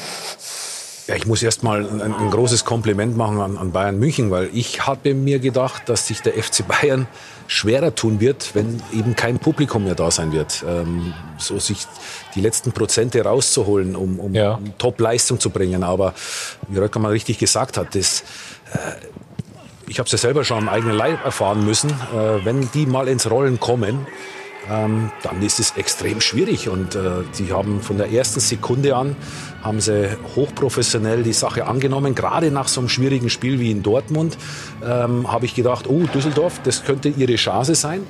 Aber sie waren, sie waren hochkonzentriert, waren äh, so gallig auf, auf diesen Sieg, ähm, dass da gar nichts äh, irgendwie, dass nicht den Hauch einer Chance für Düsseldorf aufkommt. Und dann gebe ich recht, dann, dann, dann verzweifelst du natürlich als Gegenspieler irgendwann, äh, ähm, weil, weil du einfach diese Dominanz anerkennen musst und äh, selbst dann eben, ich weiß, was du meinst, mit diesen, mit diesen Mitteln so aggressiv zu sein, laufreudig zu sein, aber du bist immer diesen Schritt zu spät, weil sie einfach eine... Das ist du bist ja, nicht, eine- du bist ja auch so lange her. Du da bist ja haben auch sie gedanklich drei zu spät. München gespielt beispielsweise. Letzte das ist Saison. Äh, ja, das ist ja, äh, da, da waren sie auch krasser Außenseiter, Herr Röttgermann, äh, genauso wie, wie gestern, aber sind ganz anders aufgetreten. Naja, weil, weil Und, Bayern äh, München auch einen ganz anderen Tag damals hatte. Ja? Und wir haben, ich, ich habe gestern noch mit den Kollegen von Bayern gesprochen, die haben Ja. auch gesagt, wir, wir sind aufgetreten, wie man, sich- wie man nicht auftreten darf. Und das wissen wir, das muss im Moment beides zusammenkommen. Bayern muss einen schlechten Tag haben und der Gegner muss einen Sahnetag haben. Und das ist eigentlich bitter, dass man das so sagen muss. Ja, das ist auch kein gutes äh, Zeugnis für die Liga. Ja, aber dann sollen, Nee, das- das dann sollen ja die Bayern woanders spielen demnächst in der anderen Liga. Aber es Ja. macht ja, macht ja Das keinen. Macht es denn, äh, Sinn, dass ne? das keinen Spaß macht gestern? Das hast du ja mehrfach gesehen. Äh, Das, das, das eine Tor, äh, haben wir danach noch gesehen, die- läuft ihm einfach weg, weil er schneller ist. Davis holt sich hier gerade vor dem ersten Ja, zeigen wir nochmal. Pass auf, wir haben, äh, fünf zeigen das Meter. nochmal. Ja, aber das. Guck mal, Düsseldorf hat die Chance zum Konter. Ja. Oder versucht Und da kommt einer, der hat ein Tempo von 35 Stundenkilometer, das darfst du von einem Schulgebäude nicht machen. Und das ist ein Problem. So. Ja, aber das, das, Jetzt das machen mal. sie erstmal gut. Guck mal, ja, aber Jetzt der, er macht, der überspielt. macht zwei schnelle Schritte So. und dann ist, Und hat er den dann Ball. Ja. Und das ist die Qualität und die Klasse. Deswegen ist die Frage, wenn es schon keinen Spaß macht, macht es denn Sinn, in einer Liga zusammenzuspielen? Und das gilt nicht nur für Düsseldorf. Das, ich nenne Ihnen acht bis zehn bis zwölf bis 14 Vereine. Macht es einen Sinn, mit den Bayern in einer Liga zu spielen? Weil Sie, Sie haben vorhin das angedeutet. Das, die anderen müssen auf, so auf Naht nähen, damit sie überhaupt irgendwie da mithalten Das ist eine zu können, versuchen. Und die Diskussion müssen wir sicher führen. Also ich glaube, wir haben vorhin ja auch über Corona und, äh, und Auswirkungen gesprochen. Wir haben ja, wir haben, in der- ich hatte es vorhin gesagt, eine Situation, wo wir aus wirtschaftlichen Gründen die Entscheidung treffen mussten, dass gespielt wird. Ja, weil das Geld einfach da sein muss. Und wir müssen diese Chance nutzen, auch äh, zu hinterfragen, ob wir richtig aufgestellt sind. Und wenn die Fernsehgelder so verteilt werden, wie sie verteilt sind, ich, ich rufe nochmal in Erinnerung, dass der, dass der Erste in der Tabelle 1000 Prozent mehr bekommt als der Letzte in der Tabelle. Inklusive Recht. der, inklusive der, der UEFA-Gelder, 1000 Prozent. Wie will man das denn durch Scouten und durch alle möglichen Hütchentricks kompensieren?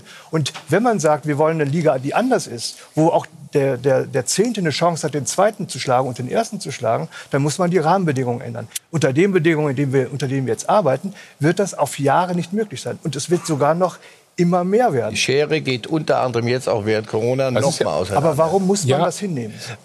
Naja, weil die möglicherweise die, die das mehr Geld kriegen, ähm, öfter gesehen werden und von mehr gesehen werden. Und dann sagen die, wir haben uns das erarbeitet und jetzt, natürlich könnte es eine Solidarität geben. Wenn die Bayern das wollen, in dieser Liga weiterspielen, dann werden sie sich sicher ein paar Gedanken machen müssen.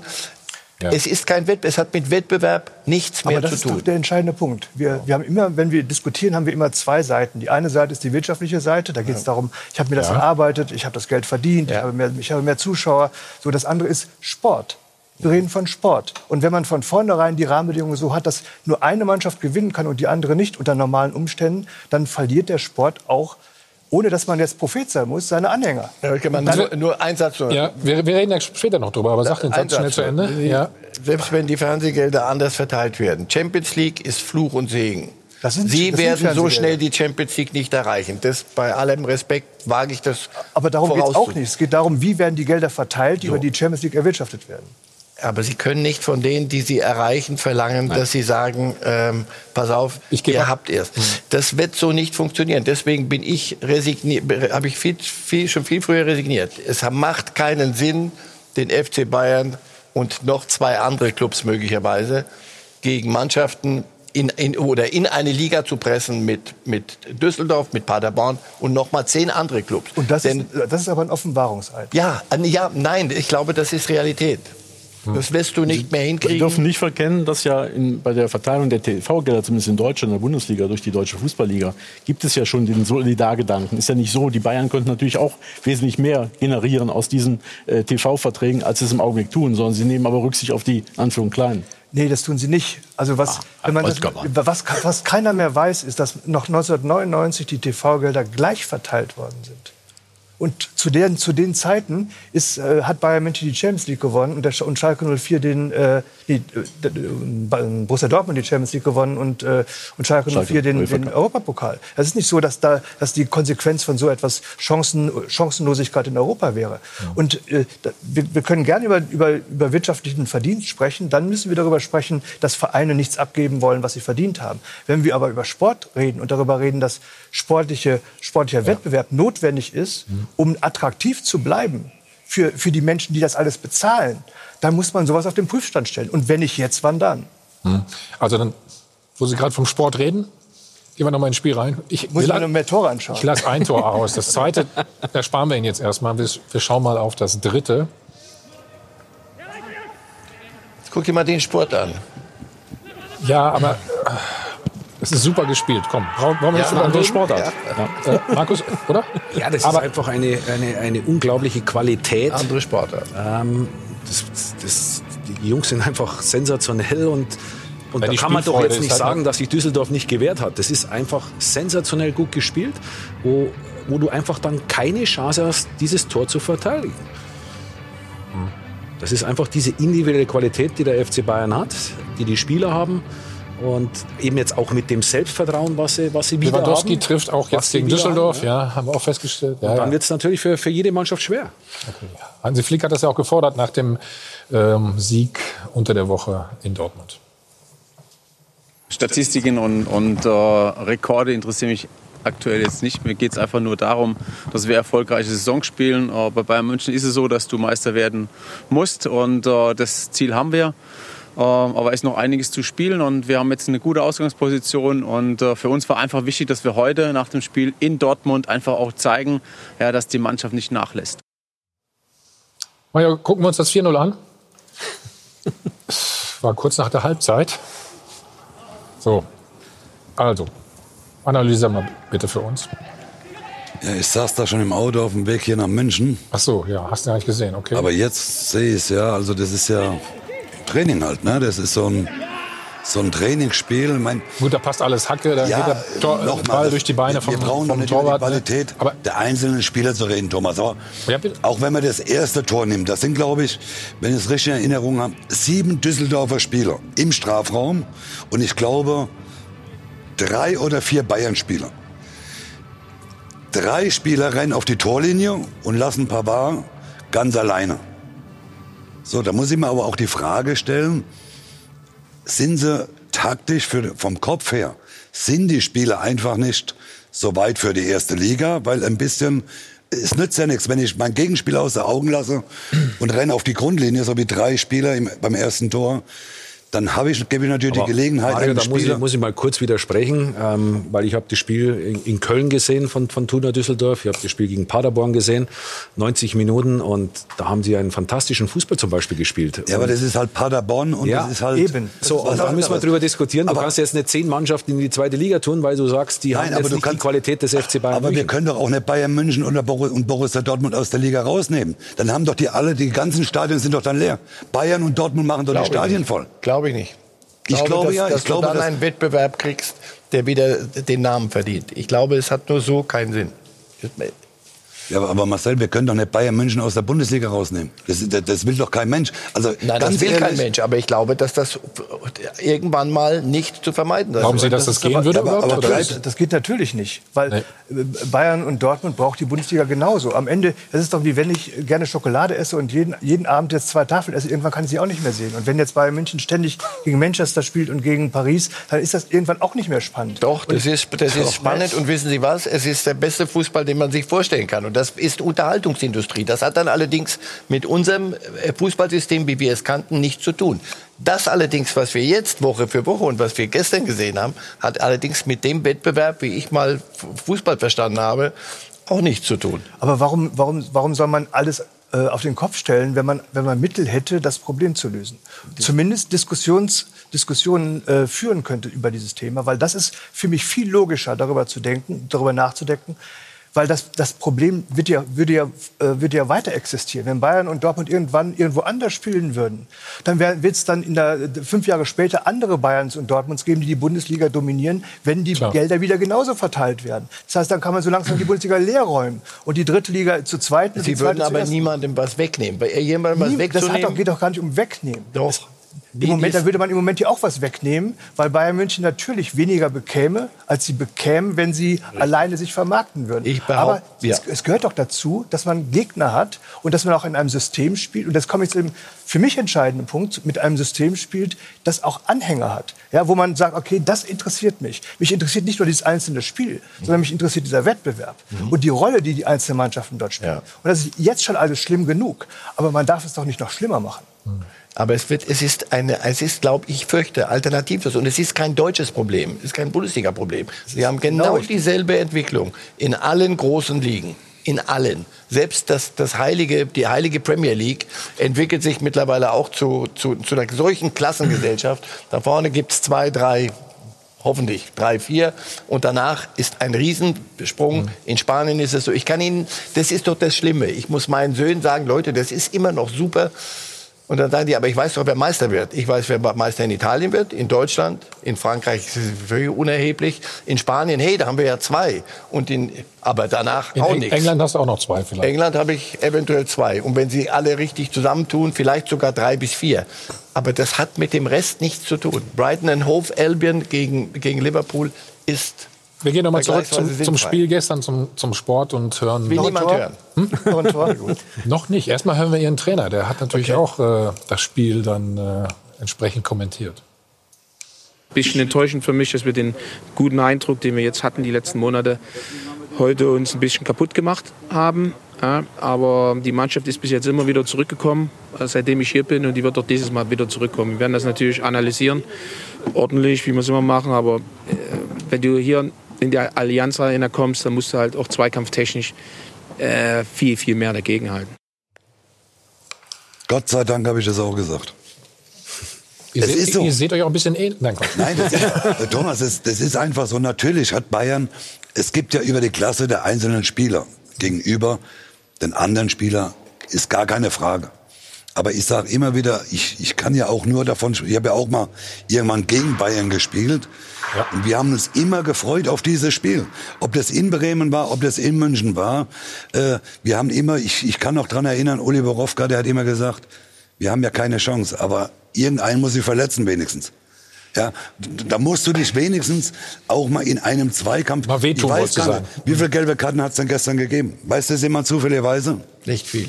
So, und, und das sind doch, das sind doch einfach Zeichen. Ich, ich, ich fahre nach München und sage, naja, ich bin froh, wenn ich mit drei, null oder vier Toren Unterschied rausgehe. Nein, das ist ja das falsche Denken. Ich kann mich ja gegen so eine, ich habe doch nichts zu verlieren. Also kann ich wenigstens das auf den Platz bringen, was Fortuna Düsseldorf auszeichnet. Es gibt auch andere Mannschaften, die sind vor, vor äh, zwei, drei Wochen nach München gefahren und haben auch zwei Tore geschossen, weil sie sich ein bisschen gewehrt haben dagegen. Aber es ist ja nicht so, dass, es nicht, dass man sich nicht vorgenommen hätte. Ja? Es ist nur so, wenn man nach kurzer Zeit, dass man, wer soll es denn nicht wissen, wenn ihr nicht, ja? wenn, wenn nach kurzer Zeit zwei Tore fallen in München. Kann ich trotzdem, ich Mannschaft, kann, dann kann 2-0 man- ist nicht ein Spiel verloren. Wenn ich nach 15 Minuten einzeln zurückliege, habe ich immer noch 75 Minuten Zeit, mich trotzdem noch dagegen zu wehren. Aber wenn Sie, wenn Sie dir aber die ganze Zeit schon weglaufen, also was tröstlich ist, die großen Bayern und Van Bommel war, glaube ich, da noch dabei und solche Härten, die spielten in Barcelona, das Spiel, das Spiel erinnere ich mich, unter Guardiola. Und dann gab es eine Klatsche mit 3-0, die war noch gnädig am Ende für die Bayern. Also gegen die Bayern 3-0. Und da wurde ge gefragt von Bommel hinterher, sag mal, habt, warum habt ihr euch nicht wenigstens gewehrt und mal dazwischen gefegt? Er sagte, wir wollten sie ja umhauen, aber wir kamen nicht hin. Sie waren schon weg, ne? Weg. sozusagen. ja. Immer wenn Waren wir da schnell, waren muss zum man Umhauen, Was waren mir jetzt weg. zum Beispiel aufgefallen ist, Marcel, äh, relativ äh, früh im Spiel kamen die Düsseldorfer überhaupt nicht mehr hinten raus. Die blieben hinten stehen. Das waren sicherlich nicht die Anweisungen vom Trainer, sondern die haben sich dann quasi hinten eingeigelt, nicht mehr angelaufen. Und so hat man natürlich erst recht keine Chance gegen die Bayern. Das ist das, was der, was der, was der Uwe Röser auch sagte mit, mit Zweikampfverhalten, glaube ich. Dass man dann einfach auch mehr investiert in, im, im Zweikampf, im Anlaufen, ähm, äh, einfach auch mit Mut und Courage spielt. Ja, wir sind natürlich in der Situation, wo wir ähm, auch keine zwei leichten Spiele hatten nach, nach dem Neustart der Ja. Liga, wo wir auch äh, selber äh, drei Punkte jeweils verdattelt haben. Äh, das ist auch, bleibt auch in den Köpfen drin und auch, dass wir jetzt letztlich ähm, und ich meine, das, das meinte ich wohl mit Realismus, sehen müssen, wir haben noch fünf Spiele vor uns, von denen müssen wir drei gewinnen. Ja, äh, Und das gestern zählt richtig- möglicherweise nicht notgedrungen dazu. Aber da schauen wir natürlich auch noch mal das ist drauf gleich. noch mal ein- Gegen wen ihr spielen müsst, ist auch nicht so einfach. Ne? Es ist nicht einfach, nichts ist da einfach in der Liga, aber ähm, äh, es ist auch nicht so, dass Jetzt man muss ich gesagt e- endlich mal Geld ja, ja, abnehmen. dann- ne? das ist, das ist da einfach in der Liga. So, ich, Sie haben ja genug. Ne? So. Ja. Es ist aber nicht so gewesen, dass man von vornherein gesagt hätte, ach, kriegen wir nicht hin, machen wir mal nichts. Aber ich glaube, ich kann mich gut in diese Köpfe hineinversetzen. Du merkst das, das bringt nichts. Ja, wir werden heute nicht gewinnen. Und wir, es ist ja nicht so, dass sich die Mannschaft hängen gelassen hätte, dass sie, dass sie, dass sie äh, äh, weiß ich nicht, das Laufen eingestellt hätte. Ja, man hat gemerkt, es passt nicht. Und dann in der Tat, wir haben da niemanden verletzt. Ich bin da im Moment nicht so sicher, ob, man, ob ich das jetzt schlecht finde. Zwei gelbe Karten gab es übrigens für euch und für die Bayern keine. Wir schauen jetzt mal auf das Restprogramm ganz schnell nochmal. Sie haben ja schon gesagt, Hoffenheim, ne? muss ein Dreier her. Dann kommt Dortmund, man nach, muss nach Leipzig. Und Sie spekulieren wahrscheinlich auf die letzten beiden Spiele. Richtig? Also wir haben, wir müssen in all diesen Spielen gut aussehen. Und wenn Drei wir so, Heimspiele, ja. ja, wenn wir so spielen, wie wir das gezeigt haben in den ersten beiden Spielen nach dem Neustart, dann rechne ich uns auch sehr, sehr gute Chancen aus, weil das, worüber wir vorhin diskutiert haben, ich bei uns eben nicht wahrnehme. Wir haben eine Mannschaft, die intakt ist und das, da funktionieren auch die Schnittstellen zwischen, den, zwischen dem Funktionsteam, zwischen Trainern und Mannschaft. Das ist eine gute Voraussetzung, um äh, diese Spiele dann auch vernünftig anzugehen. Wolfgang, es tut mir leid. Schon wieder? Einen haben, wir, einen haben wir noch. Nee, einen haben wir noch. Wir beeilen uns aber, wir gucken uns das ganz schnell an. Erzielt wurde das nämlich von Speedy Gonzales, wenn man so will, oder auch liebevoll genannt von Thomas Müller, Roadrunner. Die Rede ist natürlich von Alfonso Davis, unglaublich schnell unterwegs. Er hat er sich direkt äh, gegen mehrere Gegenspieler durchgesetzt, hat auch einen neuen persönlichen Rekord aufgestellt, was Topspeed angeht, 35,4 km/h. Vorher waren es 35,3. Also mal gucken, was dann im nächsten Spiel bei rauskommt. Aber wirklich unglaublich schnell. Danach musste er die Schuhe wechseln, nicht direkt danach, aber ein paar Minuten später. Ist aber überhaupt gar kein Problem für ihn, denn ich kann Ihnen eines sagen, an Schuhen mangelt es bei diesem jungen Herrn definitiv nicht. Andere kaufen sich dicke Autos. Gut, vielleicht hat er die auch noch vor der Tür stehen, ich weiß es nicht. Aber er hat definitiv ein eigenes Schuhzimmer und sehr, sehr, sehr viele Schuhe und Cappies und was man nicht alles da hat. Ich weiß nicht, ob das bei Mario damals auch schon so aussah. Wahrscheinlich nicht, ne? Du hast andere Sachen. Im Keller. Aber zwei. Paar.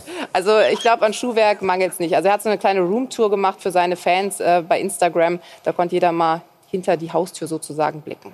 Tja, eins kann ich Ihnen versprechen. Nächste Woche schauen wir uns den, äh, den Schuhschrank von Laura an, ne? würde ich sagen, oder? Wie viel hast du denn eigentlich? Sag mal ehrlich. Bei mir auch zu Hause, Ah, ja. nur Sonst findest du nicht viel. Gut, also wir reden gleich noch über die Chancengleichheit in der Liga. Herr Röttgermann hat da eine ganz äh, gesunde Einstellung, sage ich mal vorsichtig. Und dann schalten wir erstmal nach Berlin. Sie sehen schon den Trainer, den neuen Cheftrainer. Bruno Labbadia ist da. Bruno, wir sind gleich bei dir. Machen eine kurze Pause.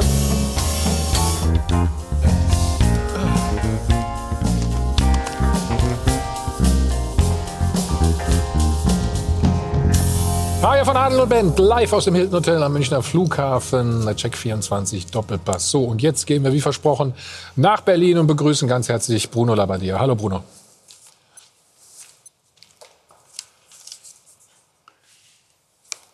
Es hängt. Uh, er hört mich nicht. Ach, dann ziehen wir doch einfach mal ne, die Mats vor, wie es so schön heißt. Ne? Bruno Labbadia hat sich schon wieder als perfekter Retter in der Not erwiesen, bevor er zu Hertha kam. Spukte in Berlin das Abstiegsgespenst durchs Olympiastadion. Vier Geisterspiele später, Bruno sei Dank, ist jetzt plötzlich sogar wieder Europa drin. So schaut's aus. Ende gut, alles gut. Bruno Labbadia ist endlich dort, wo man ihn schon 2019 sehr gut hätte gebrauchen können. Ich kann sagen, ähm, dass Hertha schon auch eine mein Wunschverein schon auch äh, im Sommer war. Labadia hatte damals gerade Wolfsburg nach Europa geführt und brauchte eine Veränderung. Die Hertha nach der Ära Dardai auch. Es lag alles so schön auf der Hand, aber 2019 wussten die Liebenden noch nicht, dass sie füreinander bestimmt waren. Es wird wieder alles irgendwo hochsterilisiert. So schaut's aus. Hinterher ist man immer schlauer, aber der Hertha wäre einiges erspart geblieben, wenn Bruno früher in die Hauptstadt gekommen wäre. Zuerst scheiterte Eigengewächs Jovic, dann sorgte Klinsmann zwar für Schlagzeilen, doch am Ende hinterließ der große Blonde mit der noch größeren Wankelmütigkeit einen emotionalen Scherbenhaufen, der Michael Preetz Albträume bescherte. Nuri hätte danach die Berliner wahrscheinlich auch über dem Strich gehalten, doch Corona verlangte eine fußballtechnische Notfallbehandlung und Dr. Bruno war zur Stelle. So schaut's aus. Bruno Labbadia ist ein Trainer alter Schule. Wenn man über 550 Ligaspiele bestritten und über 200 Ligatore geschossen hat, kann man kein junger Wilder mehr sein, wenn man Trainer wird. Aber einer, der alles gehört, gesehen und alles erlebt hat und den nach 36 Jahren im Profifußball wirklich nichts mehr schocken kann. Die Trainer in der Bundesliga sind nicht die Mülleimer von allen Menschen hier. Am Arsch geleckt. So schaut's aus.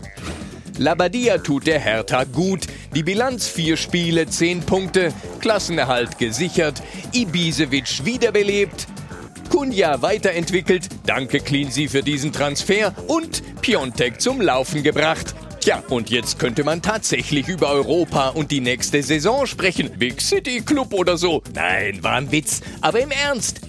Labadia ist da, Geld ist da, vielleicht wird aus der Hertha doch noch ein richtiger Hauptstadtclub oder wenigstens ein Großstadtclub. So schaut's aus. Markus, nennt man sowas einen super Start? Ja, ne? viel besser ging's ja nicht, ne? Viel besser ging's nicht. Nee, Bruno, sensationell, freut mich extrem für ihn, weil ähm, es war doch ein bisschen schade, auch glaube ich für ihn mit Wolfsburg, äh, wo es dann nicht mehr so mit dem Sportdirektor gepasst hat. Jetzt hoffe ich mal, dass es mit, mit dem Sportdirektor passt. Ja, okay, machen wir einen zweiten Versuch. Bruno, hörst du uns jetzt? Ich höre euch. Hallo, ah. grüße euch ins Studio. Ja. Glückwunsch erstmal. Vier Spiele, zehn Punkte. Dankeschön. Ihr habt gerade noch trainiert. Warum hast du den Jungs nicht freigegeben? Ich glaube, dass wir noch nicht so weit sind, dass wir wie der FC Bayern zwei Tage frei machen können. Wir haben noch viel Arbeit vor uns. Aber Spaß beiseite. Wir, wir sind gestern noch mal voll an die Grenze gegangen. Äh, und da war es mir lieber, dass wir heute noch mal alle hier haben und mit ihnen wirklich einen Top-Auslaufen hatten, auch jetzt zusammen gegessen haben und auch mit den Spielern, die nicht gespielt haben, ein intensives Training gemacht haben. Und dafür werden wir dann äh, am Dienstagvormittag die Einheit weglassen. Äh, das haben sie sich verdient, weil sie gestern wirklich auch nochmal Vollgas gegeben haben. Der Tank war total leer. Äh, und trotzdem haben sie gestern, glaube ich, die, die, den, den besten Laufwert in, den, äh, in der ganzen Saison abgeliefert. Das zeigt einfach, dass sie gestern das Spiel unbedingt gewinnen wollten. War das das schwerste Spiel von den Vieren, die du bisher gemacht hast? Ja, ich meine, für uns sind alle Spiele schwer gewesen, muss man einfach ganz klar sagen. Also wir sind total happy, dass das so gut gelaufen ist, ähm, weil einfach die, die Situation, die habt ihr alle auch mitbekommen, die, die war für die Mannschaft äh, nicht einfach, war im Verein alles schwierig und mit, mit der Corona-Pause hatten wir ja auch noch den Nachteil, dass wir die, die zweiwöchige Quarantäne hatten. dann eine Woche ohne Trainer gearbeitet, also insge insgesamt drei Wochen weniger Training als andere Mannschaften. Und das haben wir der Mannschaft natürlich auch alles so gesagt. Und dann haben sie vom ersten Tag an eingeweiht, was wir vorhaben und was wir tun müssen, damit wir eine Chance haben, äh, einen guten Start zu haben. Und der Start, der war unfassbar wichtig. Also diese zehn Punkte, wenn man sich die anguckt, wenn wir alleine nur die Hälfte geholt hätten, wäre schon eigentlich ein Erfolg gewesen und trotzdem schwierig gewesen. Und äh, die zehn Punkte sind, sind sensationell jetzt in der Phase. Die haben wir gebraucht, wenn man die Liga sich anschaut. Mhm. Du hast gerade die Corona-Pause angesprochen und hast gesagt, es war sehr, sehr schwierig. Was für Maßnahmen konntest du denn überhaupt ergreifen? Ja, erstmal war das ja für uns ein komplettes Neuland, ne? das muss man klar sagen. Also ich habe das äh, noch nie erlebt, dass ich zu einer Mannschaft komme und, und habe vier Wochen äh, lang kein Teamtraining, also kein Mannschaftstraining. Ähm, was wir aber vom ersten Tag an gemacht haben, äh, war einfach äh, sag mal, Ausschnitte aus unserem Fußball, den wir spielen wollen, ähm, gegen den Ball, mit dem Ball, äh, dass wir den einfach runtergebrochen haben auf acht Spieler. Wir haben ja teilweise also nicht mal mit dem Torwart arbeiten dürfen, weil wir nur acht Spieler benutzen äh, oder äh, im Training haben durften. Und äh, trotzdem haben wir Torschuss, Abschlüsse, äh, Positionsspiel gemacht äh, und haben uns halt immer wieder was einfallen lassen, wie wir das imitieren können. Aber selbst gegen den Ball, also eine große Schwierigkeit in unserer Mannschaft war sicherlich das Umschaltspiel nach verlorenen Bällen. Und das ist natürlich schwierig, wenn du kein Mannschaftstraining machen kannst. Wie imitierst du das? Und da haben wir uns immer wieder was einfallen lassen, dass wir die Zeit nicht nur abgesessen haben und nicht nur im konditionellen Teilen zu arbeiten, sondern vor allen Dingen an Inhalten zu arbeiten. Und das, das hat die Mannschaft wirklich super mitgemacht. Ja. Ich frag dich ja, gleich. Spaß gemacht für uns, muss ich ehrlich sagen. Okay. Ja, Spaß gemacht hat es früher auch auf dem ja. Feld. Ne? Wir haben eine schöne Szene rausgesucht. Mario konnte sich nicht so ganz dran erinnern, deswegen wollen wir die noch mal einspielen. Ihr beide zusammen in Bremen damals. 96? Ja. 604. Der lange Ball von. Ja, das war der lange ah, Ball. Behaupten wir zumindest. Mario, sag was, komm. Oder Bruno, sag du was, ja. Ja, Bruno weißt muss ja, wenn ich Bälle gespielt habe, musste ja, die, die Stürmer mussten ja nie viel bewegen. Da kam ja so. Maß geschneidert. Ja. Bruno, hat, Bruno, Bruno hat den perfekt angenommen, hier ein bisschen Glück gehabt, aber so wie wir Bruno ja kennen, ne, im Strafraum ist er natürlich immer brandgefährlich gewesen und deswegen äh, gemacht, er ist geiler Typ, ne? da, da habe ich nur Haare gehabt. konntest du die Szene sehen? Äh, Bruno, konntest du sie sehen? Ja, ne? Ich habe sie gesehen, ja, ja. Ich habe sie gesehen. Ja, wunderbar. Das ist lange, lange her. Ja, aber gut, Mario, Mario konnte, die Pässe konnte Mario spielen, aber das ist definitiv. Bruno, war eine der wichtigsten Entscheidungen vielleicht jetzt auch wieder, ich sag's mal, ja, auf Routine zu setzen? Nee, nee. Also das war ja auch die Schwierigkeit bei dem ganzen Training. Also erstens mal muss man sich mal den, die, die, die ganze Saison von Hertha anschauen. Ähm, es ist, gab keine äh, stabilisierte Mannschaft äh, und zwar das, dass man immer Innenverteidiger, Sechser permanent wechseln musste. Ähm, man hat, äh, ich glaube, nicht einmal mit der gleichen Mannschaft gespielt und jetzt kamen wir und ähm, haben natürlich den Blick von außen gehabt, aber äh, ist es trotzdem mal was anderes, wenn du dann innen bist. Und die Problematik war dann auch die, dass wir im Grunde vier Wochen, was ich schon sagte, ohne Mannschaftstraining und eine Woche vor Saisonstart haben wir erst unser erstes Mannschaftstraining gehabt. Und unser Plan, kann ich sagen, war so ein Stück anders. Ne? Also äh, sprich vom System äh, hatten wir was anderes vor, äh, haben aber dann schon nach dem ersten Training Mannschaftstraining gemerkt, das wird nicht funktionieren und haben sofort umgeswitcht, weil wir äh, in so einer Phase musst du der Mannschaft Sicherheit geben. Da ist es nicht wichtig, was wir wollen, sondern was kann die Mannschaft. Und äh, genauso war es auch bei der Spielerauswahl. Ähm, wir, wir konnten aufgrund des Nicht-Mannschaftstraining Dinge ja noch gar nicht sehen und haben dann, wie gesagt, eine Woche davor dieses, dieses interne Spiel im Stadion gehabt.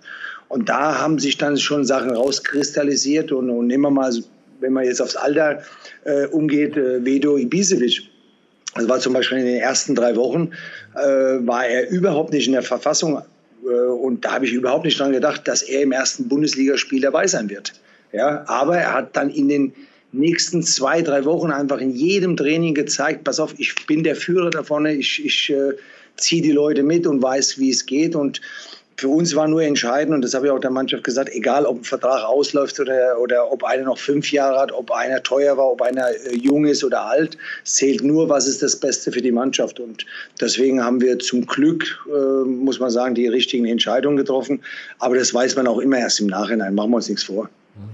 Und Marcel Ibisevic, gutes Beispiel, ne? Den Ja. wir so flott so Ja, bekommen. Und, äh, nicht nur auf dem Platz, dass er die Tore macht, sondern du, du brauchst ja dann, ein Trainer braucht ja dann auch ein, ein Gebilde, eine Mannschaft, die auch aus sich heraus ähm, Strukturen hat. Also wenn, wenn, wenn, du, wenn er nur immer anordnet, das und das will ich haben, das will ich haben, eine Mannschaft muss das, muss das ausleben. Und, und Ibisevic ist also ja kein unkomplizierter Typ, aber wenn der sagt, ich mache da mit, mir macht das Spaß und ich, ich will noch mal und die Mannschaft folgt dem. Ja. Wir schauen mal aufs Spiel gleich, Bruno. Äh, machen nur einen Spot, dann sind wir wieder da. 23. Minute gestern im Berlin Olympiastadion. Die Führung für die Hertha gegen den FC Augsburg. Markus. Es ist schön, dass man alles hört, ne? Und dann nicht so schlecht, ne? Absolut. Ich finde, Bruno hat zwei, zwei äh, elementar wichtige Dinge gesagt. Er hat, der, er hat der Mannschaft nicht irgendwas aufgedrängt, was er jetzt gerne sehen wollen würde, sondern das, was die Mannschaft im Moment gerade dabei ist, umzusetzen. Ja, das, das ist, denke ich, war ein, ein super Schachzug von ihm. Und dann brauchst du natürlich auch das Quäntchen Glück. Ähm, Das hat er eben auch richtig gesagt. Äh, Man ist erst nach, im Nachhinein ein bisschen gescheiter wie, wie davor. Ähm, Er hat auf das richtige Personal, weder Ibisevic als Beispiel, ähm, der weiß, wo das Tor steht. Nur er hatte äh, nicht mehr die große Rolle gespielt unter, unter Jürgen Klinsmann und Alexander Nuri. Er hat ihm wieder dieses Vertrauen gegeben und er zahlt zurück mit, mit Toren oder dann eben bis zur 60., 70. Minute. Dann wird er normalerweise rausgenommen. Bis dahin gibt er Vollgas und dann kommt das Selbstvertrauen auf einmal wieder zurück. Ja? Und das Tor, das erste Tor zum Beispiel, das war sensationell. Ich weiß nicht, ob er das vor, vor drei Wochen gemacht hätte. Ähm, wenn es natürlich dann läuft, dann, äh, dann, dann hast du dieses Selbstverständnis, dann, dann hast du diese Technik, dann machst du eben so ein Tor. Aber insgesamt, Bruno, wirkt die Mannschaft ja auch sehr stabil. Oder täuscht das? Nee. Jetzt in der Phase müssen wir das klar sagen, aber das war natürlich alles andere als stabil, als wir gekommen sind. Äh, Das liegt ja auf der Hand. Wir, wir sind äh, das vierte Trainerteam, was vor denen stand. Ich habe Ihnen auch gesagt, Jungs, ich weiß, wie ihr euch jetzt fühlt. Da steht, ich habe es jetzt mal äh, salopp gesagt, äh, der, der, der vierte Clown für euch und erzählt euch irgendwas. Ähm, wir haben versucht, äh, von, vom ersten Tag an wirklich der Mannschaft einen klaren Plan mitzugeben und ähm, Markus hat es ja eben gesagt gehabt. Das eine war das System, wo ich einfach gesagt habe, ich muss gucken, was können sie. Ne? Und da hatten wir einfach das System, haben wir gemerkt, passt am besten zu ihnen. Äh, äh, Das andere war aber ihnen einen klaren, einfach einen Plan mitzugeben, wie wollen wir Fußball spielen. Und äh, das, da haben, hat die Mannschaft so ein bisschen danach gelächzt, muss man sagen. Das, ist, das hat man richtig gespürt und haben einfach auch richtig Lust gehabt, das umzusetzen. Und da, da gilt natürlich nicht, das nicht nur im Training zu machen, sondern wir haben auch viel mit Videoanalysen gearbeitet. Und auch da merkt man einfach, dass sie extrem bereit waren, äh, auch wenn es die x-te äh, Videoanalyse war, weiterzugehen, weil Fußball ist Detailarbeit und, und ich glaube, was das Überraschendste für uns ist, das sage ich auch ganz offen, ist, dass wir es in der kurzen Phase jetzt so hinbekommen haben, dass wir nicht nur die Ergebnisse, die extrem elementar wichtig waren für uns, sondern dass wir einfach dazu noch einen guten Fußball gespielt haben. Das treibt mich natürlich persönlich als Trainer am meisten an, weil ich einfach Lust habe auf guten Fußball. Ähm, aber das war nicht zu erwarten und das, das, das hat die Mannschaft wirklich sehr, sehr gut hinbekommen. Ich würde den Bruno gerne fragen, ähm, deine doch geerdete Herangehensweise im Gegensatz zu deinem Vorgänger oder deinen Vorgängern äh, war, glaube ich, auch mitentscheidend. Ne? Es gab keine Fantastereien, Big äh, City Club und so weiter, sondern es wurde quasi Basisarbeit äh, vollführt durch, die, äh, durch deine Person und dein Trainerteam. Ja, aber ich finde, also unabhängig mal davon, welche Ziele man hat, äh, eine Basisarbeit gehört jeden Tag dazu. Also ich glaube, viele verkennen, dass äh, die, die Trainerarbeit äh, mehr ist als nur die, die Arbeit auf dem Platz. Das sind mit, also ich finde, das ist auch das Spannende an dem am Trainerberuf geworden. Der, der, ich hätte nie in meinem Leben als Spieler gedacht, dass es so große Inhalte hat und, und so vielseitig ist. Und du triffst jeden Tag neue Entscheidungen. Und wenn du nur eine Entscheidung auf sag mal, äh, leicht nimmst und, und dir keine Gedanken drüber machst, kann dich das in zwei, drei Monaten einholen. Also deswegen glaube ich einfach extrem daran, dass das Fußball Detailarbeit ist. Das heißt aber nicht, dass man äh, nicht große Ziele haben kann, aber ich bin ja auch ehrlich, ich habe jetzt noch nie gesehen, dass, dass man erstmal viel reden muss äh, und, und äh, ohne Arbeit wird es nicht funktionieren. Also ich bin ein Freund davon, erstmal zu sagen, lass uns gut arbeiten, äh, weil ohne Arbeit wirst du nicht weiterkommen. Und Arbeit ist immer so ein bisschen befleckt im Fußball mit, oh, das ist nichts Besonderes. Aber ich finde, Arbeit kann auch total Spaß machen. Und ich spüre das gerade bei der, bei der Truppe. Äh, ich bin eben gerade hier rübergegangen und, und habe zu meinem Trainerteam gesagt, wenn ich jetzt gerade in den Kraftraum geguckt habe, da waren noch, glaube ich, zehn Spieler gerade im Kraftraum. Das am Sonntag nach dem Auslaufen. Das finde ich zum Beispiel etwas, was mir schon mal gefällt, dass einfach ich möchte eine Entwicklung sehen. Ich möchte einfach, dass wir einen Geist in dieser Mannschaft haben. Und das hat, äh, das ist jetzt wirklich relativ schnell hat es funktioniert. Und ich sage auch ganz offen, das ist für mich mittlerweile extrem wichtig geworden. Ich habe einfach keine Lust mehr, mit Leuten zu arbeiten, die keinen Bock haben auf Fußball. Das sage ich jetzt wirklich immer mehr, sondern ich will einfach Leute haben, die Lust haben, diese, die, diese Passion auch mittragen äh, und die das auch jeden Tag wollen, äh, weiterkommen wollen. Das ist, das ist das, was wir leben wollen. Und es ist schön, wenn die Spieler es annehmen. Und der, der es nicht, nicht annehmen möchte, dann sage ich ganz offen, der soll nach Hause gehen. Mario hat gerade gesagt, er war übrigens äh, in seiner Karriere vor dem Training und nach dem Training jedes Mal im Kraftraum, wie man immer noch sieht. Marcel, genau. du wolltest auch was fragen. Bruno, aber du weißt, Berlin ist...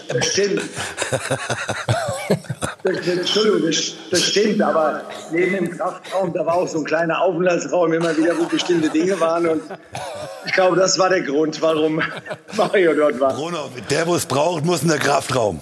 Ich habe das nie gebraucht. Marcel, Bruno, du, du, du weißt, Berlin ist eine besondere Stadt. Dann die, die, die neue Struktur mit dem Investor. Es regnet Manna, so, so kommt es außen viel an. Jetzt un, unendliche Geldmittel. Ihr könnt euch alles zusammen basteln. Big City Club. Es sind ja alle Worte gefallen und die sind ja ausreichend ähm, auch durch den Kakao gezogen worden. Kannst du bei der Formulierung der Ziele und bei der, bei der klaren Sicht auf den Weg, den es dazu brauchen wird, um irgendwann mal ganz hohe Ziele anzugreifen, kannst du da mitreden? Darfst du das mitformulieren? Also, es wäre ja traurig, wenn der Trainer da nicht mitreden kann. Und, und äh, also vielleicht, dass wir mal was richtigstellen. Also eins ist klar, die, also das kann ich wirklich von mir behaupten, die größten Ziele, die stecken in mir selber drin. Ja. Also, da braucht, und das ist für mich auch 0,0 Druck, ja, weil, weil ich die, für mich den größten Antrieb habe, mit dem Verein nach vorne zu kommen. Ich kann aber heute noch nicht sagen, wie schnell und wie weit wir da kommen werden. Und mal zum, zum Geld. Ich finde es ja immer super interessant, äh, wenn man das jetzt mal vergleicht. Natürlich ist das viel Geld. Äh, aber wenn man mal jetzt über, über die bestimmte Vereine, Premier League, da kriegt jeder Aufsteiger das Geld, was wir jetzt gerade bekommen haben, äh, nur als Basis. Also ich, ich finde, man muss es in Relation setzen. Und äh, entscheidend wird sowieso sein, was machen wir mit dem Geld. Ja, und äh, vielleicht mal auch, es geht auch, gilt auch nicht immer nur, neue Spieler zu holen. Die brauchen wir, definitiv. Aber ich finde, wir müssen auch über die Spieler reden, die da sind die müssen besser werden. Das, äh, die, müssen wir, die müssen wir entwickeln und die müssen sich auch fortbilden, also die müssen weiterkommen. Sonst äh, werden wir auch nicht besser. Also das, das wird ein Gemisch sein. Und ich glaube, das größte Ziel wird jetzt sein, und das sage ich ganz offen, äh, Marcel, das war für mich jetzt erstmal, ähm, in der Liga zu bleiben. Ich habe da einen wahnsinnigen Respekt davor gehabt. Ich glaube, das sieht man von außen nicht, aber wenn man sich das mal in Ruhe angeguckt hat, in welcher Struktur der, der Club, aber vor allen Dingen die Mannschaft war, dann äh, habe ich wirklich eine große Demut und bin froh, dass wir heute die zehn Punkte haben. Das ist der erste Punkt, der mal gezählt hat. Und jetzt werden wir gucken, was, äh, wie wir in der Saison das weitermachen, weil das ist für mich auch schon die Vorbereitung für die neue Saison. Deswegen bin ich auch jetzt früher eingestiegen, als ich wollte.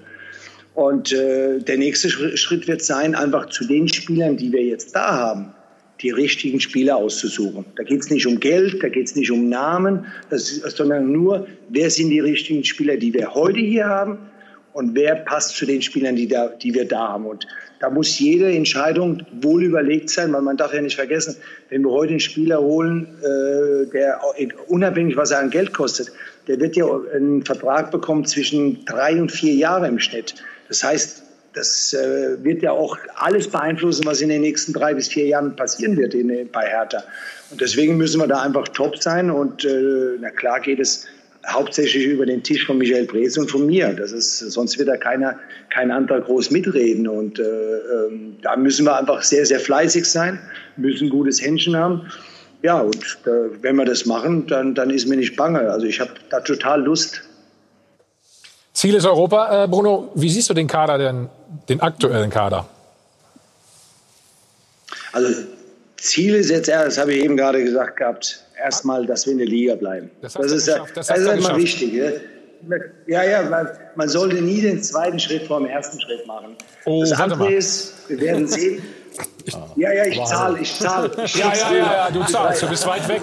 Ich schicke es rüber. Alles gut, ja. Ich schicke dir rüber. Ja, okay, rüber. okay. Denk dran. Ja. Okay. Äh, Thomas, gebe ich dir das nächste Mal. Ja, ja, ich, ist, ist Bist eingeladen. Darfst trotzdem die Frage noch bitte beantworten. Nein, äh, ist doch, ist doch klar. Also ich meine, ich bin, bin äh, mit meinem letzten Club äh, aus der Relegation in die Europa League gegangen. Ja. Natürlich haben wir da Ziele, aber wir wissen doch auch, dass neben uns zehn andere Vereine dahin wollen. Äh, wir haben überhaupt kein Problem, äh, wirklich auch uns selbst unter Druck zu setzen, zu sagen, wir wollen irgendwo hin.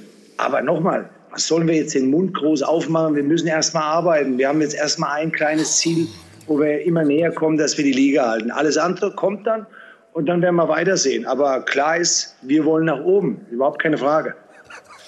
Markus, wir schauen mal auf die Tabelle. Sag du mal, ob sie das noch schaffen oder nicht. Ne? Nein, Bruno hat es äh, perfekt Guck mal, gesagt. Neun, ja. einstellig, einstellig vier Punkte. Vier Punkte. Es ist eine, Bis zum siebten, sechsten. Aber es ist mir völlig klar, dass Bruno natürlich erstmal, als er anfing, ganz andere Themen hatte wie jetzt äh, nach vorne. Das ist ja eine, eine schöne, schöne Aufgabe jetzt. Ähm, jetzt hast du dich aus dem Gröbsten, hast du dich befreien können. Oder, bist, ja. Aber man muss immer aufpassen, noch nicht hundertprozentig gesichert, aber sieht sehr gut aus. Und jetzt kannst du ja den nächsten Ziel ansetzen. Aber wichtig war, eben da wieder die, die Ruhe reinzubekommen, die Besonnenheit, was Bruno ja sensationell gut ausstrahlt, ähm, Realismus, ähm, weil das sind einfach wahnsinnig viele Mannschaften, die darum kämpfen. Sie sind jetzt eine davon. Ähm, und äh, erstmal Kompliment, dass er aus dieser schwierigen Situation ähm, so rausgekommen ist. Mhm. Oder wir sprechen gleich noch mal äh, weiter. Bleib bitte noch da. Äh, beim Gewinnspiel musst du jetzt ja nicht mitmachen. Ihr habt ja einen Investor. Also äh, unsere Zuschauer können trotzdem 100.000 Euro gewinnen.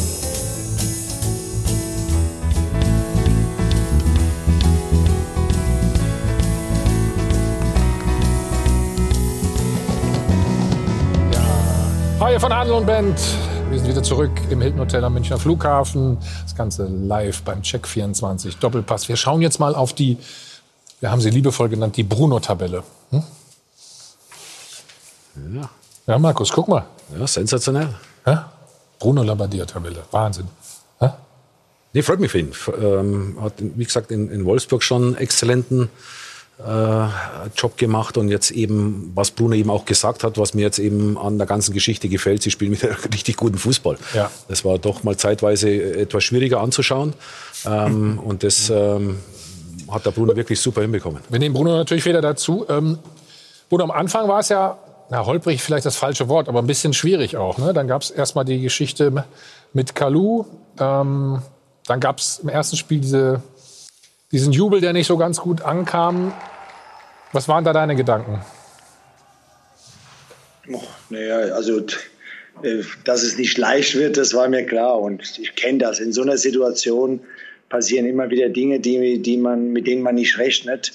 Ähm, Kalu war natürlich sehr, sehr schade, weil er sich bis dahin wirklich als tadellos, als, als Person äh, präsentiert hat und mir wirklich als Typ auch gefallen hat. Und, und schade, dass es so gelaufen ist, ist, weil er wirklich eine schöne Karriere bis jetzt hier hatte und, und wirklich auch ein guter Typ ist. Aber das war ein Fehler und da war es klar, dass wir sofort darauf reagieren müssen. Und da hat der Verein und, und wir alle zusammen äh, ein klares Statement abgegeben und das sofort äh, korrigiert. Das andere mit dem Jubel, da bin ich ganz offen, äh, da habe ich sowieso meine Schwierigkeiten gehabt. Ähm, weil ich weiß, klar, das, es war erstens mal war es nur eine Empfehlung, das ist mir ganz, ganz wichtig. Ja. Es war keine Vorgabe, es war eine Empfehlung. Zweite Sache ist, ähm, ihr könnt euch vorstellen, wenn wir äh, da ist, wo wir sind, wenn ich da keine Emotionen schüre, äh, dann wird es schwierig, dass wir in der Liga bleiben. Und das ist nämlich das Allerwichtigste. Und dann ist die dritte Sache, ich bin kein Freund davon, den Spielern vorher zu sagen, hier, denkt euch irgendwas aus mit Jubel, weil Fußball ist pur, Fußball ist Leidenschaft. Ja. Ich weiß, das haben wir dann auch gesprochen äh, und haben das auch versucht zu regeln. Äh, aber ich glaube, äh, bis zu dem Zeitpunkt war es auch nicht normal, dass, dass wir äh, in einem Spiel drei Tore schießen. Ne? Und, und da war einfach die Freude so, so groß. Aber dass sich das ein bisschen auf uns fixiert hat, lag einfach der, aus der Vergangenheit und damit müssen wir leben. Deswegen sage ich ja, wir müssen einfach mehr äh, die Leistung zeigen und weniger reden und dann, dann äh, ist, es, ist es einfacher für uns. Äh, Bruno, eine Frage hätte ich noch und zwar äh, gibt es eine Chance für Carlo nochmal zurückzukommen? Nee, das, das haben wir jetzt nicht gemacht. Aber es ist ganz wichtig, was du sagst. Pass auf, wir, wir haben äh, mit, dem, mit, mit äh, Salomon auch danach gesprochen. Ich persönlich auch noch mal ganz alleine, weil ich ihm gesagt habe, du, Salomon, es tut mir sehr leid. Aber Fakt ist, du hast etwas gemacht, was ja mal ein, ein Tabubruch ist, mal unabhängig, ob es die Öffentlichkeit gesehen hat. Aber es ist einfach das, dass man einfach, die Kabine ist unser Wohnzimmer und da kannst du nicht Dinge rausgeben. Das meine ich aber allgemein.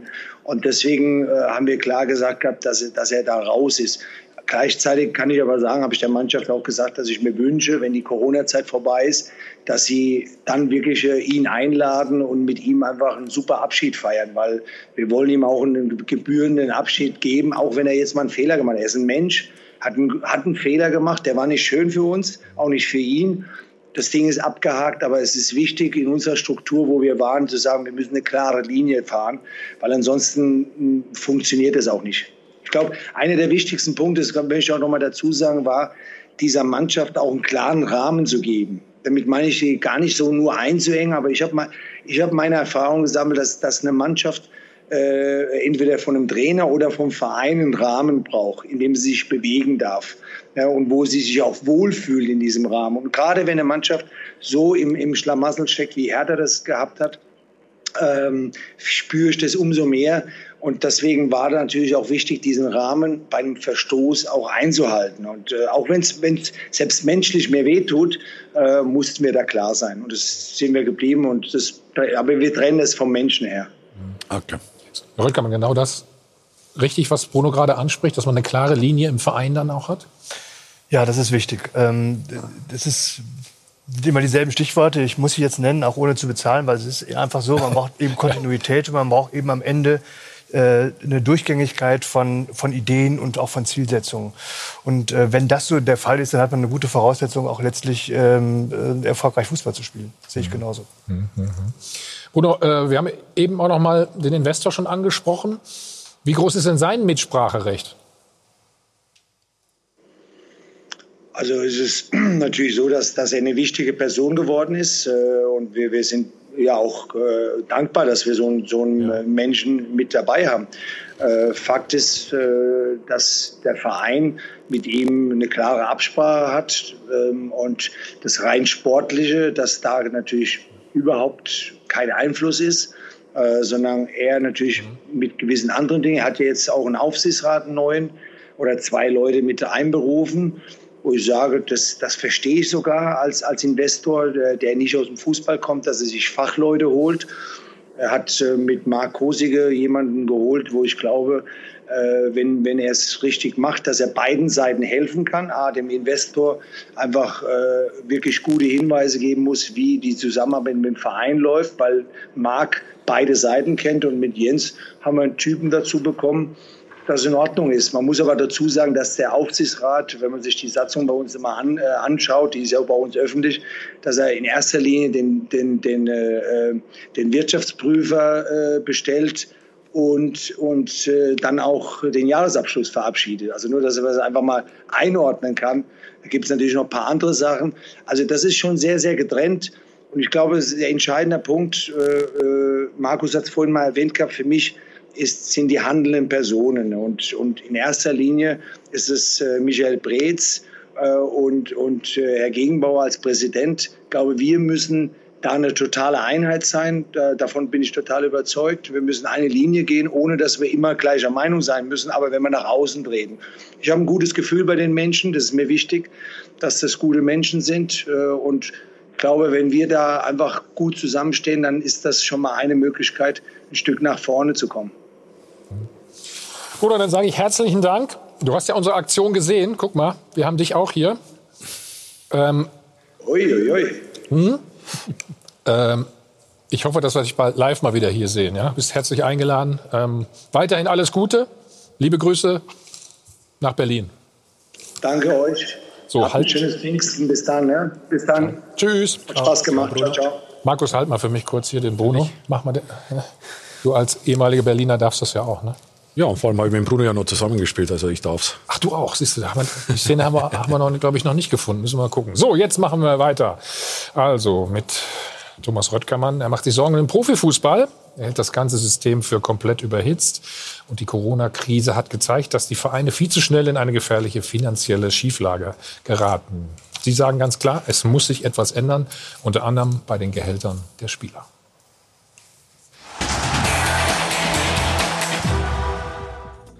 Thomas Röttgermann schlägt Alarm.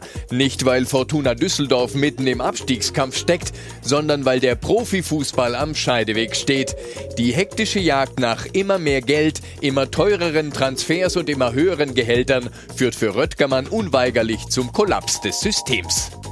Man befindet sich in einem immerwährenden Rattenrennen. Hauptärgernis die explodierenden Gehälter. Viele Clubs verbrennen hier fast die Hälfte ihres Gesamtumsatzes. Corona hat das Problem schonungslos aufgedeckt, bietet jetzt aber auch eine Chance. Ich glaube, du kannst es am besten in der Krise verändern, weil da in der Krise sind die, sind die Nöte groß, da ist die Veränderungsbereitschaft am größten. Natürlich musst du erst mal retten. Nie war die Zeit für Reformen so günstig wie jetzt. Thomas Röttgermann weiß von früher, dass auch gut betuchte Clubs Probleme mit dem Etat haben. Seine klare Forderung: Gehaltsobergrenze Salary Cap. Salary Cap, ich bin dafür, ja. Die Vorteile: Entlastung der Clubs und Besänftigung der Fans, die das Geprotze im Profifußball zunehmend nervt. Reines Wunschdenken oder lässt sich das Rattenrennen wirklich stoppen, Herr Röttgermann? Wir stellen immer direkte Fragen an die Gäste. Rattenrennen müssen wir vielleicht erstmal erklären. Das ist äh, ein Begriff aus der Wirtschaft, ne? Ja, ja, dass, dass man am Ende, dass am Ende ähm, es ein Rennen gibt, wo es am, am Ende keinen Gewinner gibt. Gibt's, ja, das ist, äh, das ist auch in der Tat so. Ähm, und wir haben ja in dieser, in dieser Krise gemerkt, dass äh, wenn man einen Monat nicht Fußball spielt äh, und die Kosten weiterlaufen, ist es von kaum einem Verein zu stemmen. Warum nicht? Weil die Vereine eben es nicht gelernt haben, Rücklagen zu bilden, weil es, weil es Ja. immer so ist, wenn, wenn man mal Geld hat, dann gibt man es sofort wieder für Spiele aus. Und zwar bis auf den letzten Cent sozusagen und oft auch noch darüber hinaus. Und das ist auch notwendig, ja, weil alle anderen es eben auch tun. Und das ist ja nicht nur ein deutsches Problem, sondern das ist eben ein europäisches Problem, was mich übrigens eher zuversichtlich macht. Ähm, weil äh, natürlich ist es so, dass, der, dass, der, dass die Liga, die gerade einen sehr, sehr guten Fernsehvertrag abgeschlossen hat und nochmal eine halbe Milliarde mehr bekommt, das natürlich auch wieder investiert, um wieder gegenüber den anderen Ligen in einen, in einen Vorteil zu kommen. Und äh, am meisten tut mir fast ein Verein wie Bayern München das, dass man so sagen muss, ich auch nicht gedacht, aber ja, die müssten sozusagen für zwei Situationen sich, sich rüsten. Für die Bundesliga und sie müssen natürlich auch immer einen Kader haben, der sie in die Lage versetzt, international zu spielen. Also sie müssen das Rattenrennen immer mitmachen. Das heißt, wenn man eine Lösung hat, dass man sich auf der einen Seite die Verteilung der Fernsehgelder anschaut und auf der anderen Seite die Ausgabepolitik anschaut, dann geht das nur als eine europäische Lösung. Okay. Und dann ist es auch, dann ist das Rattenrennen auch zu stoppen. Und wenn ich das noch hinzufügen darf, ich glaube, das ist alternativlos. Ich glaube, dass wir wirklich äh, so eine Situation haben. Wir erkennen alle, dass es eine Schere ist, die immer weiter auseinandergeht, die auch immer weiter auseinandergehen wird. Und wir verlieren auf dem Weg alle Menschen, die, die mit Fußball was anfangen können, weil wir dann immer sagen, es ist eine Industrie, es ist, äh, man muss die wirtschaftlichen Komponenten behalten. Und je mehr wir das machen, desto weniger Bodenhaftung haben wir. Und mit einer gewissen Zeitverzögerung werden wir damit auch die Menschen verlieren. Und deswegen ist es eine extrem egoistische Sichtweise, die ich vertrete, nämlich um selber wieder in einen vernünftigen sportlichen Modus zu kommen, müssen wir die, die Prinzipien hinterfragen, nach denen wir bisher. Ist das nicht so romantisch ähm, und nicht realistisch? Ich weiß nicht, ob das romantisch ist. Es gibt ja andere Ligen, die das vormachen, ja, wo es, äh, wo es so ist, dass man einfach nur sagt, okay, es könnte auch ausreichen, wenn ein Spieler 6 Millionen Euro verdient. Ja, es müssen nicht, es müssen Wo- wo ist das? Ist in den USA beispielsweise so. In den, in, den, in den Ligen gibt es Systeme, die dafür sorgen, dass es eine gewisse Chancengleichheit gibt. Und wenn ich vorhin Und Sie sind sicher, dass es nicht umgangen wird? Natürlich wird es immer Versuche geben, das zu umgehen. Ja, wenn, äh, ich Hm. fahre auch manchmal 15 Stundenkilometer zu schnell, aber sage deswegen nicht, dass, das, dass es keine Verkehrsregeln mehr geben darf. Ja, und deswegen Sie, glaub- sind, Sie sind das, okay, ja. ja, ich bin der, ich bin der eine, der das Ja. macht. Ja, das ist so. Aber es ist, was ich vorhin gesagt habe, Ja. das ist natürlich eine reine wirtschaftliche Betrachtung. Das, ja, aber sie, sie, sie zementiert im Moment das sportliche Geschehen. 1000 Prozent mehr, die der erste gegenüber dem letzten hat. Und wenn ich mir das in den amerikanischen Ligen anschaue, dann ist es vielleicht 30 Prozent mehr oder 40 Prozent mehr. Das kann ich durch gute Arbeit kompensieren. Hm. Gehaltsober- und Untergrenze. Wäre schön, ne? oder?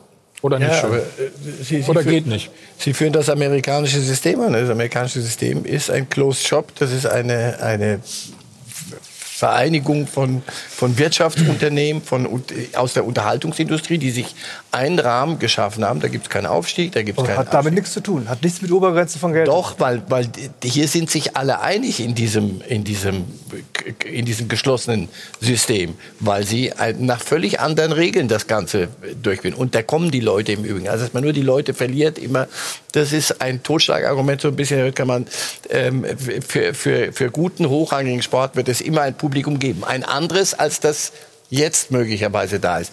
Diesen Paradigmenwechsel wird es ganz sicher geben. Nur wenn Sie eine, wenn Sie ein Salary Cap haben wollen, eine Gehaltsobergrenze, müssen sich alle einig sein. Und wie Sie selber sagen, nicht nur in deutschen Landen, sondern da müssen Sie den, müssen Sie bei Manchester City und in Paris müssen Sie den Kataris sagen, Leute, äh, das können wir uns Ja, alle nicht mehr leisten. Darauf sagen die, Herr Röttgermann, was können wir uns nicht leisten? Ja, wenn, Sie, wenn Sie noch ein falsches Wort sagen, kaufen wir Sie auch noch. Also das, das ist Also wir sind ein eingetragener Verein, wir sind nicht zu kaufen. Also das ist, das ja, ist das eingetragener Verein. Sehen Sie, das ist das Nächste. Sie, Sie dürfen gar keine Rücklagen bilden, so, soweit ich das Vereinsrecht äh, kenne. Ja, oder? das ist richtig, aber wir, wir können trotzdem Eigenkapital äh, sammeln. Das dürfen auch Vereine. Das ist, das ist sicherlich nicht der Punkt. Aber Sie haben natürlich völlig recht. Das ist, wir sind kein System, das geschlossen ist, wo, es, wo, wo es einen automatischen Einigungszwang gibt sozusagen. Deswegen bin ich ja der Meinung, dass wir gerade in dieser Krise, Mhm. wo jeder diesen, diese Situation hat meistern müssen, eine Situation haben, wo man mal einen Moment innehält und sagen, okay, geht das in die richtige Richtung? Und selbst wenn man sagt, ja, die, die Investoren in England können sich das alles leisten und die Kataris können sich es auch leisten, sie würden aber doch lieber gerne weniger Geld ausgeben mit dem Ergebnis desselben Erfolges. Ja, deswegen glaube ich, ist es am Ende ist, ist, ist das ein Totschlagargument zu sagen, ja, nee, das, da wird's am Ende wird das keine äh, wird das keine Mehrheit finden oder es wird Menschen geben, die da ausbüchsen. Natürlich wird es das geben. Auch beim Financial Fair Play wird ausgebüxt. Trotzdem ist Genau. das eine sinnvolle Regelung. Und ich, ich, ich glaube, dass, dass das wirklich so ein typisches Verhalten ist. Wir sehen eigentlich, es kann nicht so weitergehen, aber wir genießen mal die Zeit, bis es vollends zu Ende ist. Und deswegen glaube ich, ist, wäre das der, der falsche Weg. Vielleicht ein Hinweis noch auf, auf, auf, auf Publikum oder auf Anhänger. Ähm, wir wollen gar keine anderen Anhänger haben, weil am, Ja. am, Ende, am, nein, weil am Ende ist es so, dass die emotionale Beziehung zwischen den, den Fans und den, den Clubs äh, die Clubs stark macht und auch eigentlich die, das, die Bindungskraft entwickelt. Und nur Publikum zu haben, das einfach nur ein, ein schönes Spiel sehen, im Grunde gleich, wer da gegeneinander spielt, wird am Ende eher ja, nicht zu so, einer, äh, zu, zu, zu so einer äh, Bindung führen. Hatten Sie Gelegenheit, in, der, in der, diese Netflix-Serie über die Chicago Bulls und Michael Jordan mal, mal reinzuschauen? Das ist der, der kapitalistischste Club der Welt mit einem äh, Überspieler, der Geld verdient hat. Das ist, das ist alles gar nicht mehr darzustellen. Ganz Chicago steht auf den Beinen, wenn die wieder Meister wurden. Also diese Bindung gibt es sehr wohl auch in, in diesem System. Ich will doch, nicht- Aber ich die sind doch ich sag doch nicht, dass Aber das besser die sind ist. doch reglementiert. Dann soll ich, wenn ich als Obergrenze sage, meine ich ja nicht, dass es keinen einzigen Spieler geben darf, der mehr Geld verdient. Wenn es dann, wenn ein Verein sagt, für drei Spieler mache ich da eine Ausnahme, bleibe aber im Gesamtsystem, soll es doch erlaubt sein. Ich will, es geht, geht ja nicht um einen sozialistischen Ansatz. Es geht darum, Doch, am dass- Ende wird es so sein. Und am Nee. Ende, doch, sie werden. also im kapitalistischen Land, das wir haben, in den USA, Mhm. wird es durchgeführt und ich glaube, den, den Amerikanern kann man alles unterstellen, aber keinen Sozialismus. Nein, nur die, die haben festgestellt, es macht keinen Sinn, wenn ich einen Club, der das gar nicht stemmen kann, mit in die Liga nehme, sondern ich nehme nur die, die vorher nachweisen können, die müssen sich einkaufen. Das können wir, die können da mitmachen. Ich befürchte, darauf wird es hinauslaufen. Sie sagten gerade, die Bayern müssen auch in Corona-Zeiten, die Bayern sind im Moment wahrscheinlich in Europa mit der stabilste und der, gerade in Corona, in der Krise, sind die, wenn die das alles machen würden, was sie könnten, dann würden die anders einkaufen, als sie es jetzt tun. Also das weil sie, die Chance kommt so schnell nicht wieder. Sie werden es aber nicht machen, weil es gibt auch noch ein paar gesellschaftliche Komponenten, die sie sehr wohl, deren sie sich hoffentlich noch ein bisschen bewusst sind. Ich fürchte, sie werden das nicht zusammenbringen. Es ist wunderbar, dass du über Bayern sprichst. Ne? Da müssen gleich noch über die Aussagen von Uli Hoeneß äh, diskutieren. Äh, nach, und, nee, drei Spiele sind heute noch am Sonntag. Ne? Und dann haben wir auch das Spiel unter anderem Paderborn gegen Borussia Dortmund. Ja, ja vielen Dank, äh, Sarah Valentina. Das habe ich eben gesagt, heute sind drei Spiele. Stimmt gar nicht. Montag ist noch ein Spiel. Ne? Köln gegen Leipzig. Also, ne? ich war schon wieder meiner Zeit voraus sozusagen. Dann macht Laura bitte weiter. Ja, wir waren ja eben beim FC Bayern hängen geblieben und den Transfers, möglichen Transfers, die vielleicht jetzt im Sommer getätigt werden könnten. Uli Hoeneß hat sich dazu geäußert. Bei einem Transfer hat er sich sehr, sehr optimistisch gegeben, hat dazu nämlich Folgendes gesagt. Wenn ich daran denke, dass es uns gelungen ist, mit Manuel Neuer zu verlängern, wir haben mit Josua Kimmich, Niklas Süle, Robert Lewandowski und hoffentlich David Alaba, Thiago und ich hoffe auch mit Leroy Sané, mit Coman und Gnabry eine junge, entwicklungsfähige Mannschaft. Ich kann mir gut vorstellen, wenn alles optimal läuft, dass bei Bayern München gerade eine neue Ära beginnt. Also den Transfer Leroy Sané, der hört sich schon fast so an, als wäre er eingetütet. Allerdings bei Kai Havertz, da wurde der Name ja auch immer wieder in Verbindung gebracht mit dem FC Bayern München. Da ist er sich nicht ganz so sicher, ob das tatsächlich passieren wird. Dazu sagt er, Kai Havertz würden wir sicherlich gerne haben, aber in der jetzigen Zeit ist es so, dass man nicht ganz genau weiß, wie die wirtschaftliche Zukunft des gesamten Fußball ist. Sportlich würde ich ihn gerne in München sehen, aber derzeit, Stand heute, kann ich es mir ehrlich gesagt nicht vorstellen, obwohl ich das gerne sehen würde. Also da merkt man eben auch, die Corona-Zeit hat eben ein, auch Einfluss auf die Transfertätigkeiten des FC Bayern München. Womöglich. Man weiß es ja noch nicht. Ne? Ja, Markus, aber trotzdem hört sich das so an, als wenn sie sich alles leisten können, ne? oder? Ja, Sie haben ja das besagte Festgeldkonto. ähm, nee, dass der FC Bayern sich Gedanken um Kai Havertz macht, das ist ja völlig normal. Das ist ein fantastischer junger Spieler, ähm, der mit Sicherheit ja, ein, ein, ein, ein nächstes Step beim FC Bayern äh, machen könnte, um nochmal in seiner Entwicklung zu wachsen. Ähm, aber es war ja vor der Corona-Krise schon Thematik, äh, wo geht Stimmt, er hin, ja. für wie viel Geld, da glaube ich, ging es um einen dreistelligen Millionenbereich. Und da, glaube ich, ist auch der FC Bayern gerade am Überlegen, können wir das in der heutigen Zeit, äh, gerade in der jetzigen Situation, so machen. Meinst du, es- meinst du, es wäre immer noch so viel oder ist immer noch so viel? Ja, ich glaube nicht, dass Leverkusen, äh, warum sollten sie jetzt so weit runtergehen? Sie haben ja keine Not, ihn zu verkaufen. Ähm, sie, sie, sie, äh, sie haben einen fantastischen Spieler in ihren Reihen. Vielleicht qualifizieren sie sich für die Champions League.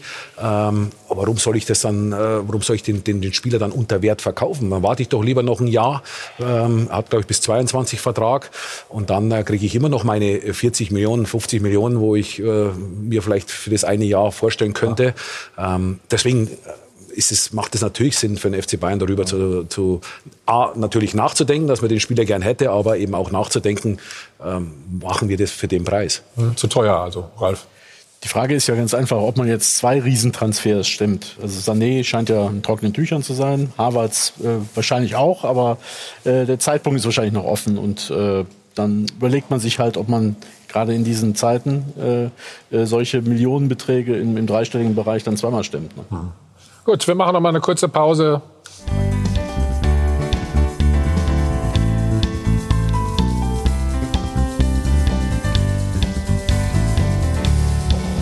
Hi von Adel und Band. Sie sind auch wieder da und wir sind wieder zurück im Hilton Hotel am Münchner Flughafen und Laura ist auch noch da. Genau, und für Sie nochmal der Hinweis, dass natürlich die große Hilfsaktion für die Amateurclubs weitergeht. Alle Infos dazu finden Sie im Netz unter www.pub-fan.de. Da können Sie eben mitmachen und Ihren Lieblingsclub unterstützen. Und dann auch der Hinweis für Sie, dass dieser Sonntag bei Sport 1 noch lange nicht vorbei ist, sondern er geht Schlag auf Schlag weiter, denn gleich um 13.30 Uhr gibt es Bundesliga pur Landstein. Dann natürlich die große Analyse zu den Spielen, die wir gestern gesehen haben. Dann Darts haben wir noch im vollen Programm. Ab 15 Uhr dann für Sie, da geht es schließlich um ein WM-Ticket für den Ali Pelli auch nicht so schlecht. Zweite Liga haben wir auch noch. Also Sie merken schon, das wird ein langer, schöner Tag hier bei uns. Langer, aber nicht hier, ne? Nee, hier nicht. Ja, Heute kann man, ähm, na gut, brauchst du nicht fragen, Platz 16 oder Platz 15? Was Ihnen lieber ist, ne? Aber, äh, Ja, Platz 15 natürlich. Ich glaube auch, dass wir gute Chancen haben, das, das hinzubekommen. Und das ist natürlich auch. Was macht Sie so optimistisch? Ja, der, der Zustand der Mannschaft. Ja, die Art und Weise, wie sie spielt, wie sie, wie sie sich als Einheit darstellt, wie der Trainer Teil dieser Einheit ist. äh, Das ist die Voraussetzung, äh, als, als Underdog durchzukommen und dann auch die Punkte zu holen. Und äh, unter Uwe Rösler hat es in den letzten, in den letzten neun äh, Spielen zwei Niederlagen gegeben. Nur zwei, das muss man auch noch mal sagen. Ne? Ja, und Genau. deswegen, Zu viele äh, Unentschieden vielleicht, ne? Sechs? sehr schmerzhafte Unentschieden. Aber Ja. was mir eben, was, was ich daran sehe, ist eben, es geht. Ja, wir haben die Chance. Und wenn wir am letzten Spieltag die Chance haben, noch 15. zu werden, dann haben wir unser Saisonziel erreicht. Das darf man auch nicht vergessen. Wir haben gesagt, wir werden Mhm. gegen den Abstieg kämpfen. Und wenn wir das dann geschafft haben, haben wir eine riesen Saison gehabt. Mhm. Ja, drücken wir die Daumen dafür auf jeden Fall. Markus, deine nächsten Pläne? Ähm, Mittagessen. Nach dem Mittagessen? ähm, ganz ehrlich, ich habe mir da noch keine großartigen Gedanken gemacht, weil wenn man so kurz erst zurück ist von so weit weg, ähm, freut man sich, wenn man die Familie wieder sieht, die Freunde sieht. Und ähm, da bin ich im Moment ganz gut ausgefüllt. Ja, hört sich doch wunderbar an. Mario? Ich fahre jetzt am Golfplatz. Jetzt Darfst, du das wieder? Ja, schon 14 Tage. Ralf fährt wieder zurück. Ich darf ein bisschen Auto fahren wollen. Ja, Marcel? Ab nach Zürich wieder. Jetzt kann man wieder hin und her. Ach, geht auch wieder, ne? Ist eigentlich schön, ne? Oder? Ja? Zum Glück. Gut, also wir sind am Ende der Sendung. Ich darf noch mal, ich habe mich sehr wohl gefühlt, nicht nur mit euch hier in der Runde, sondern Udo saß auch hinter mir, Udo Lattek. Also eine schöne Aktion. Ich würde mir wünschen oder ich freue mich auf nächste Woche. Dann machen wir das nochmal. Sind aufgerufen, da mitzumachen. Und ähm, jo, damit haben wir das unser Kaltgetränk, wie man so schön sagt, alkoholfrei. Nochmal Hajo von Hadeln und Ben, es war schön, euch wiederzusehen. Kommt ihr nochmal wieder? Ja, ne? Ganz sicher sogar. Also, machen Sie einen schönen Sonntag. Sie haben gehört, was wir alles im Programm haben. Laura natürlich, herzlichen Dank. Ich habe nichts mehr zu sagen. Möchte von euch noch irgendjemand was loswerden? Nikolai Püll, der dritte von links, hat heute Geburtstag. Niki, alles Gute zu deinem Geburtstag. Gut, Glückwunsch. Bleibt gesund. Das muss man Genau, gesund bleiben. sagen. Sie zu Hause auch und bleiben Sie uns vor allen Dingen treu. Alles Gute, bis nächste Woche. Tschüss.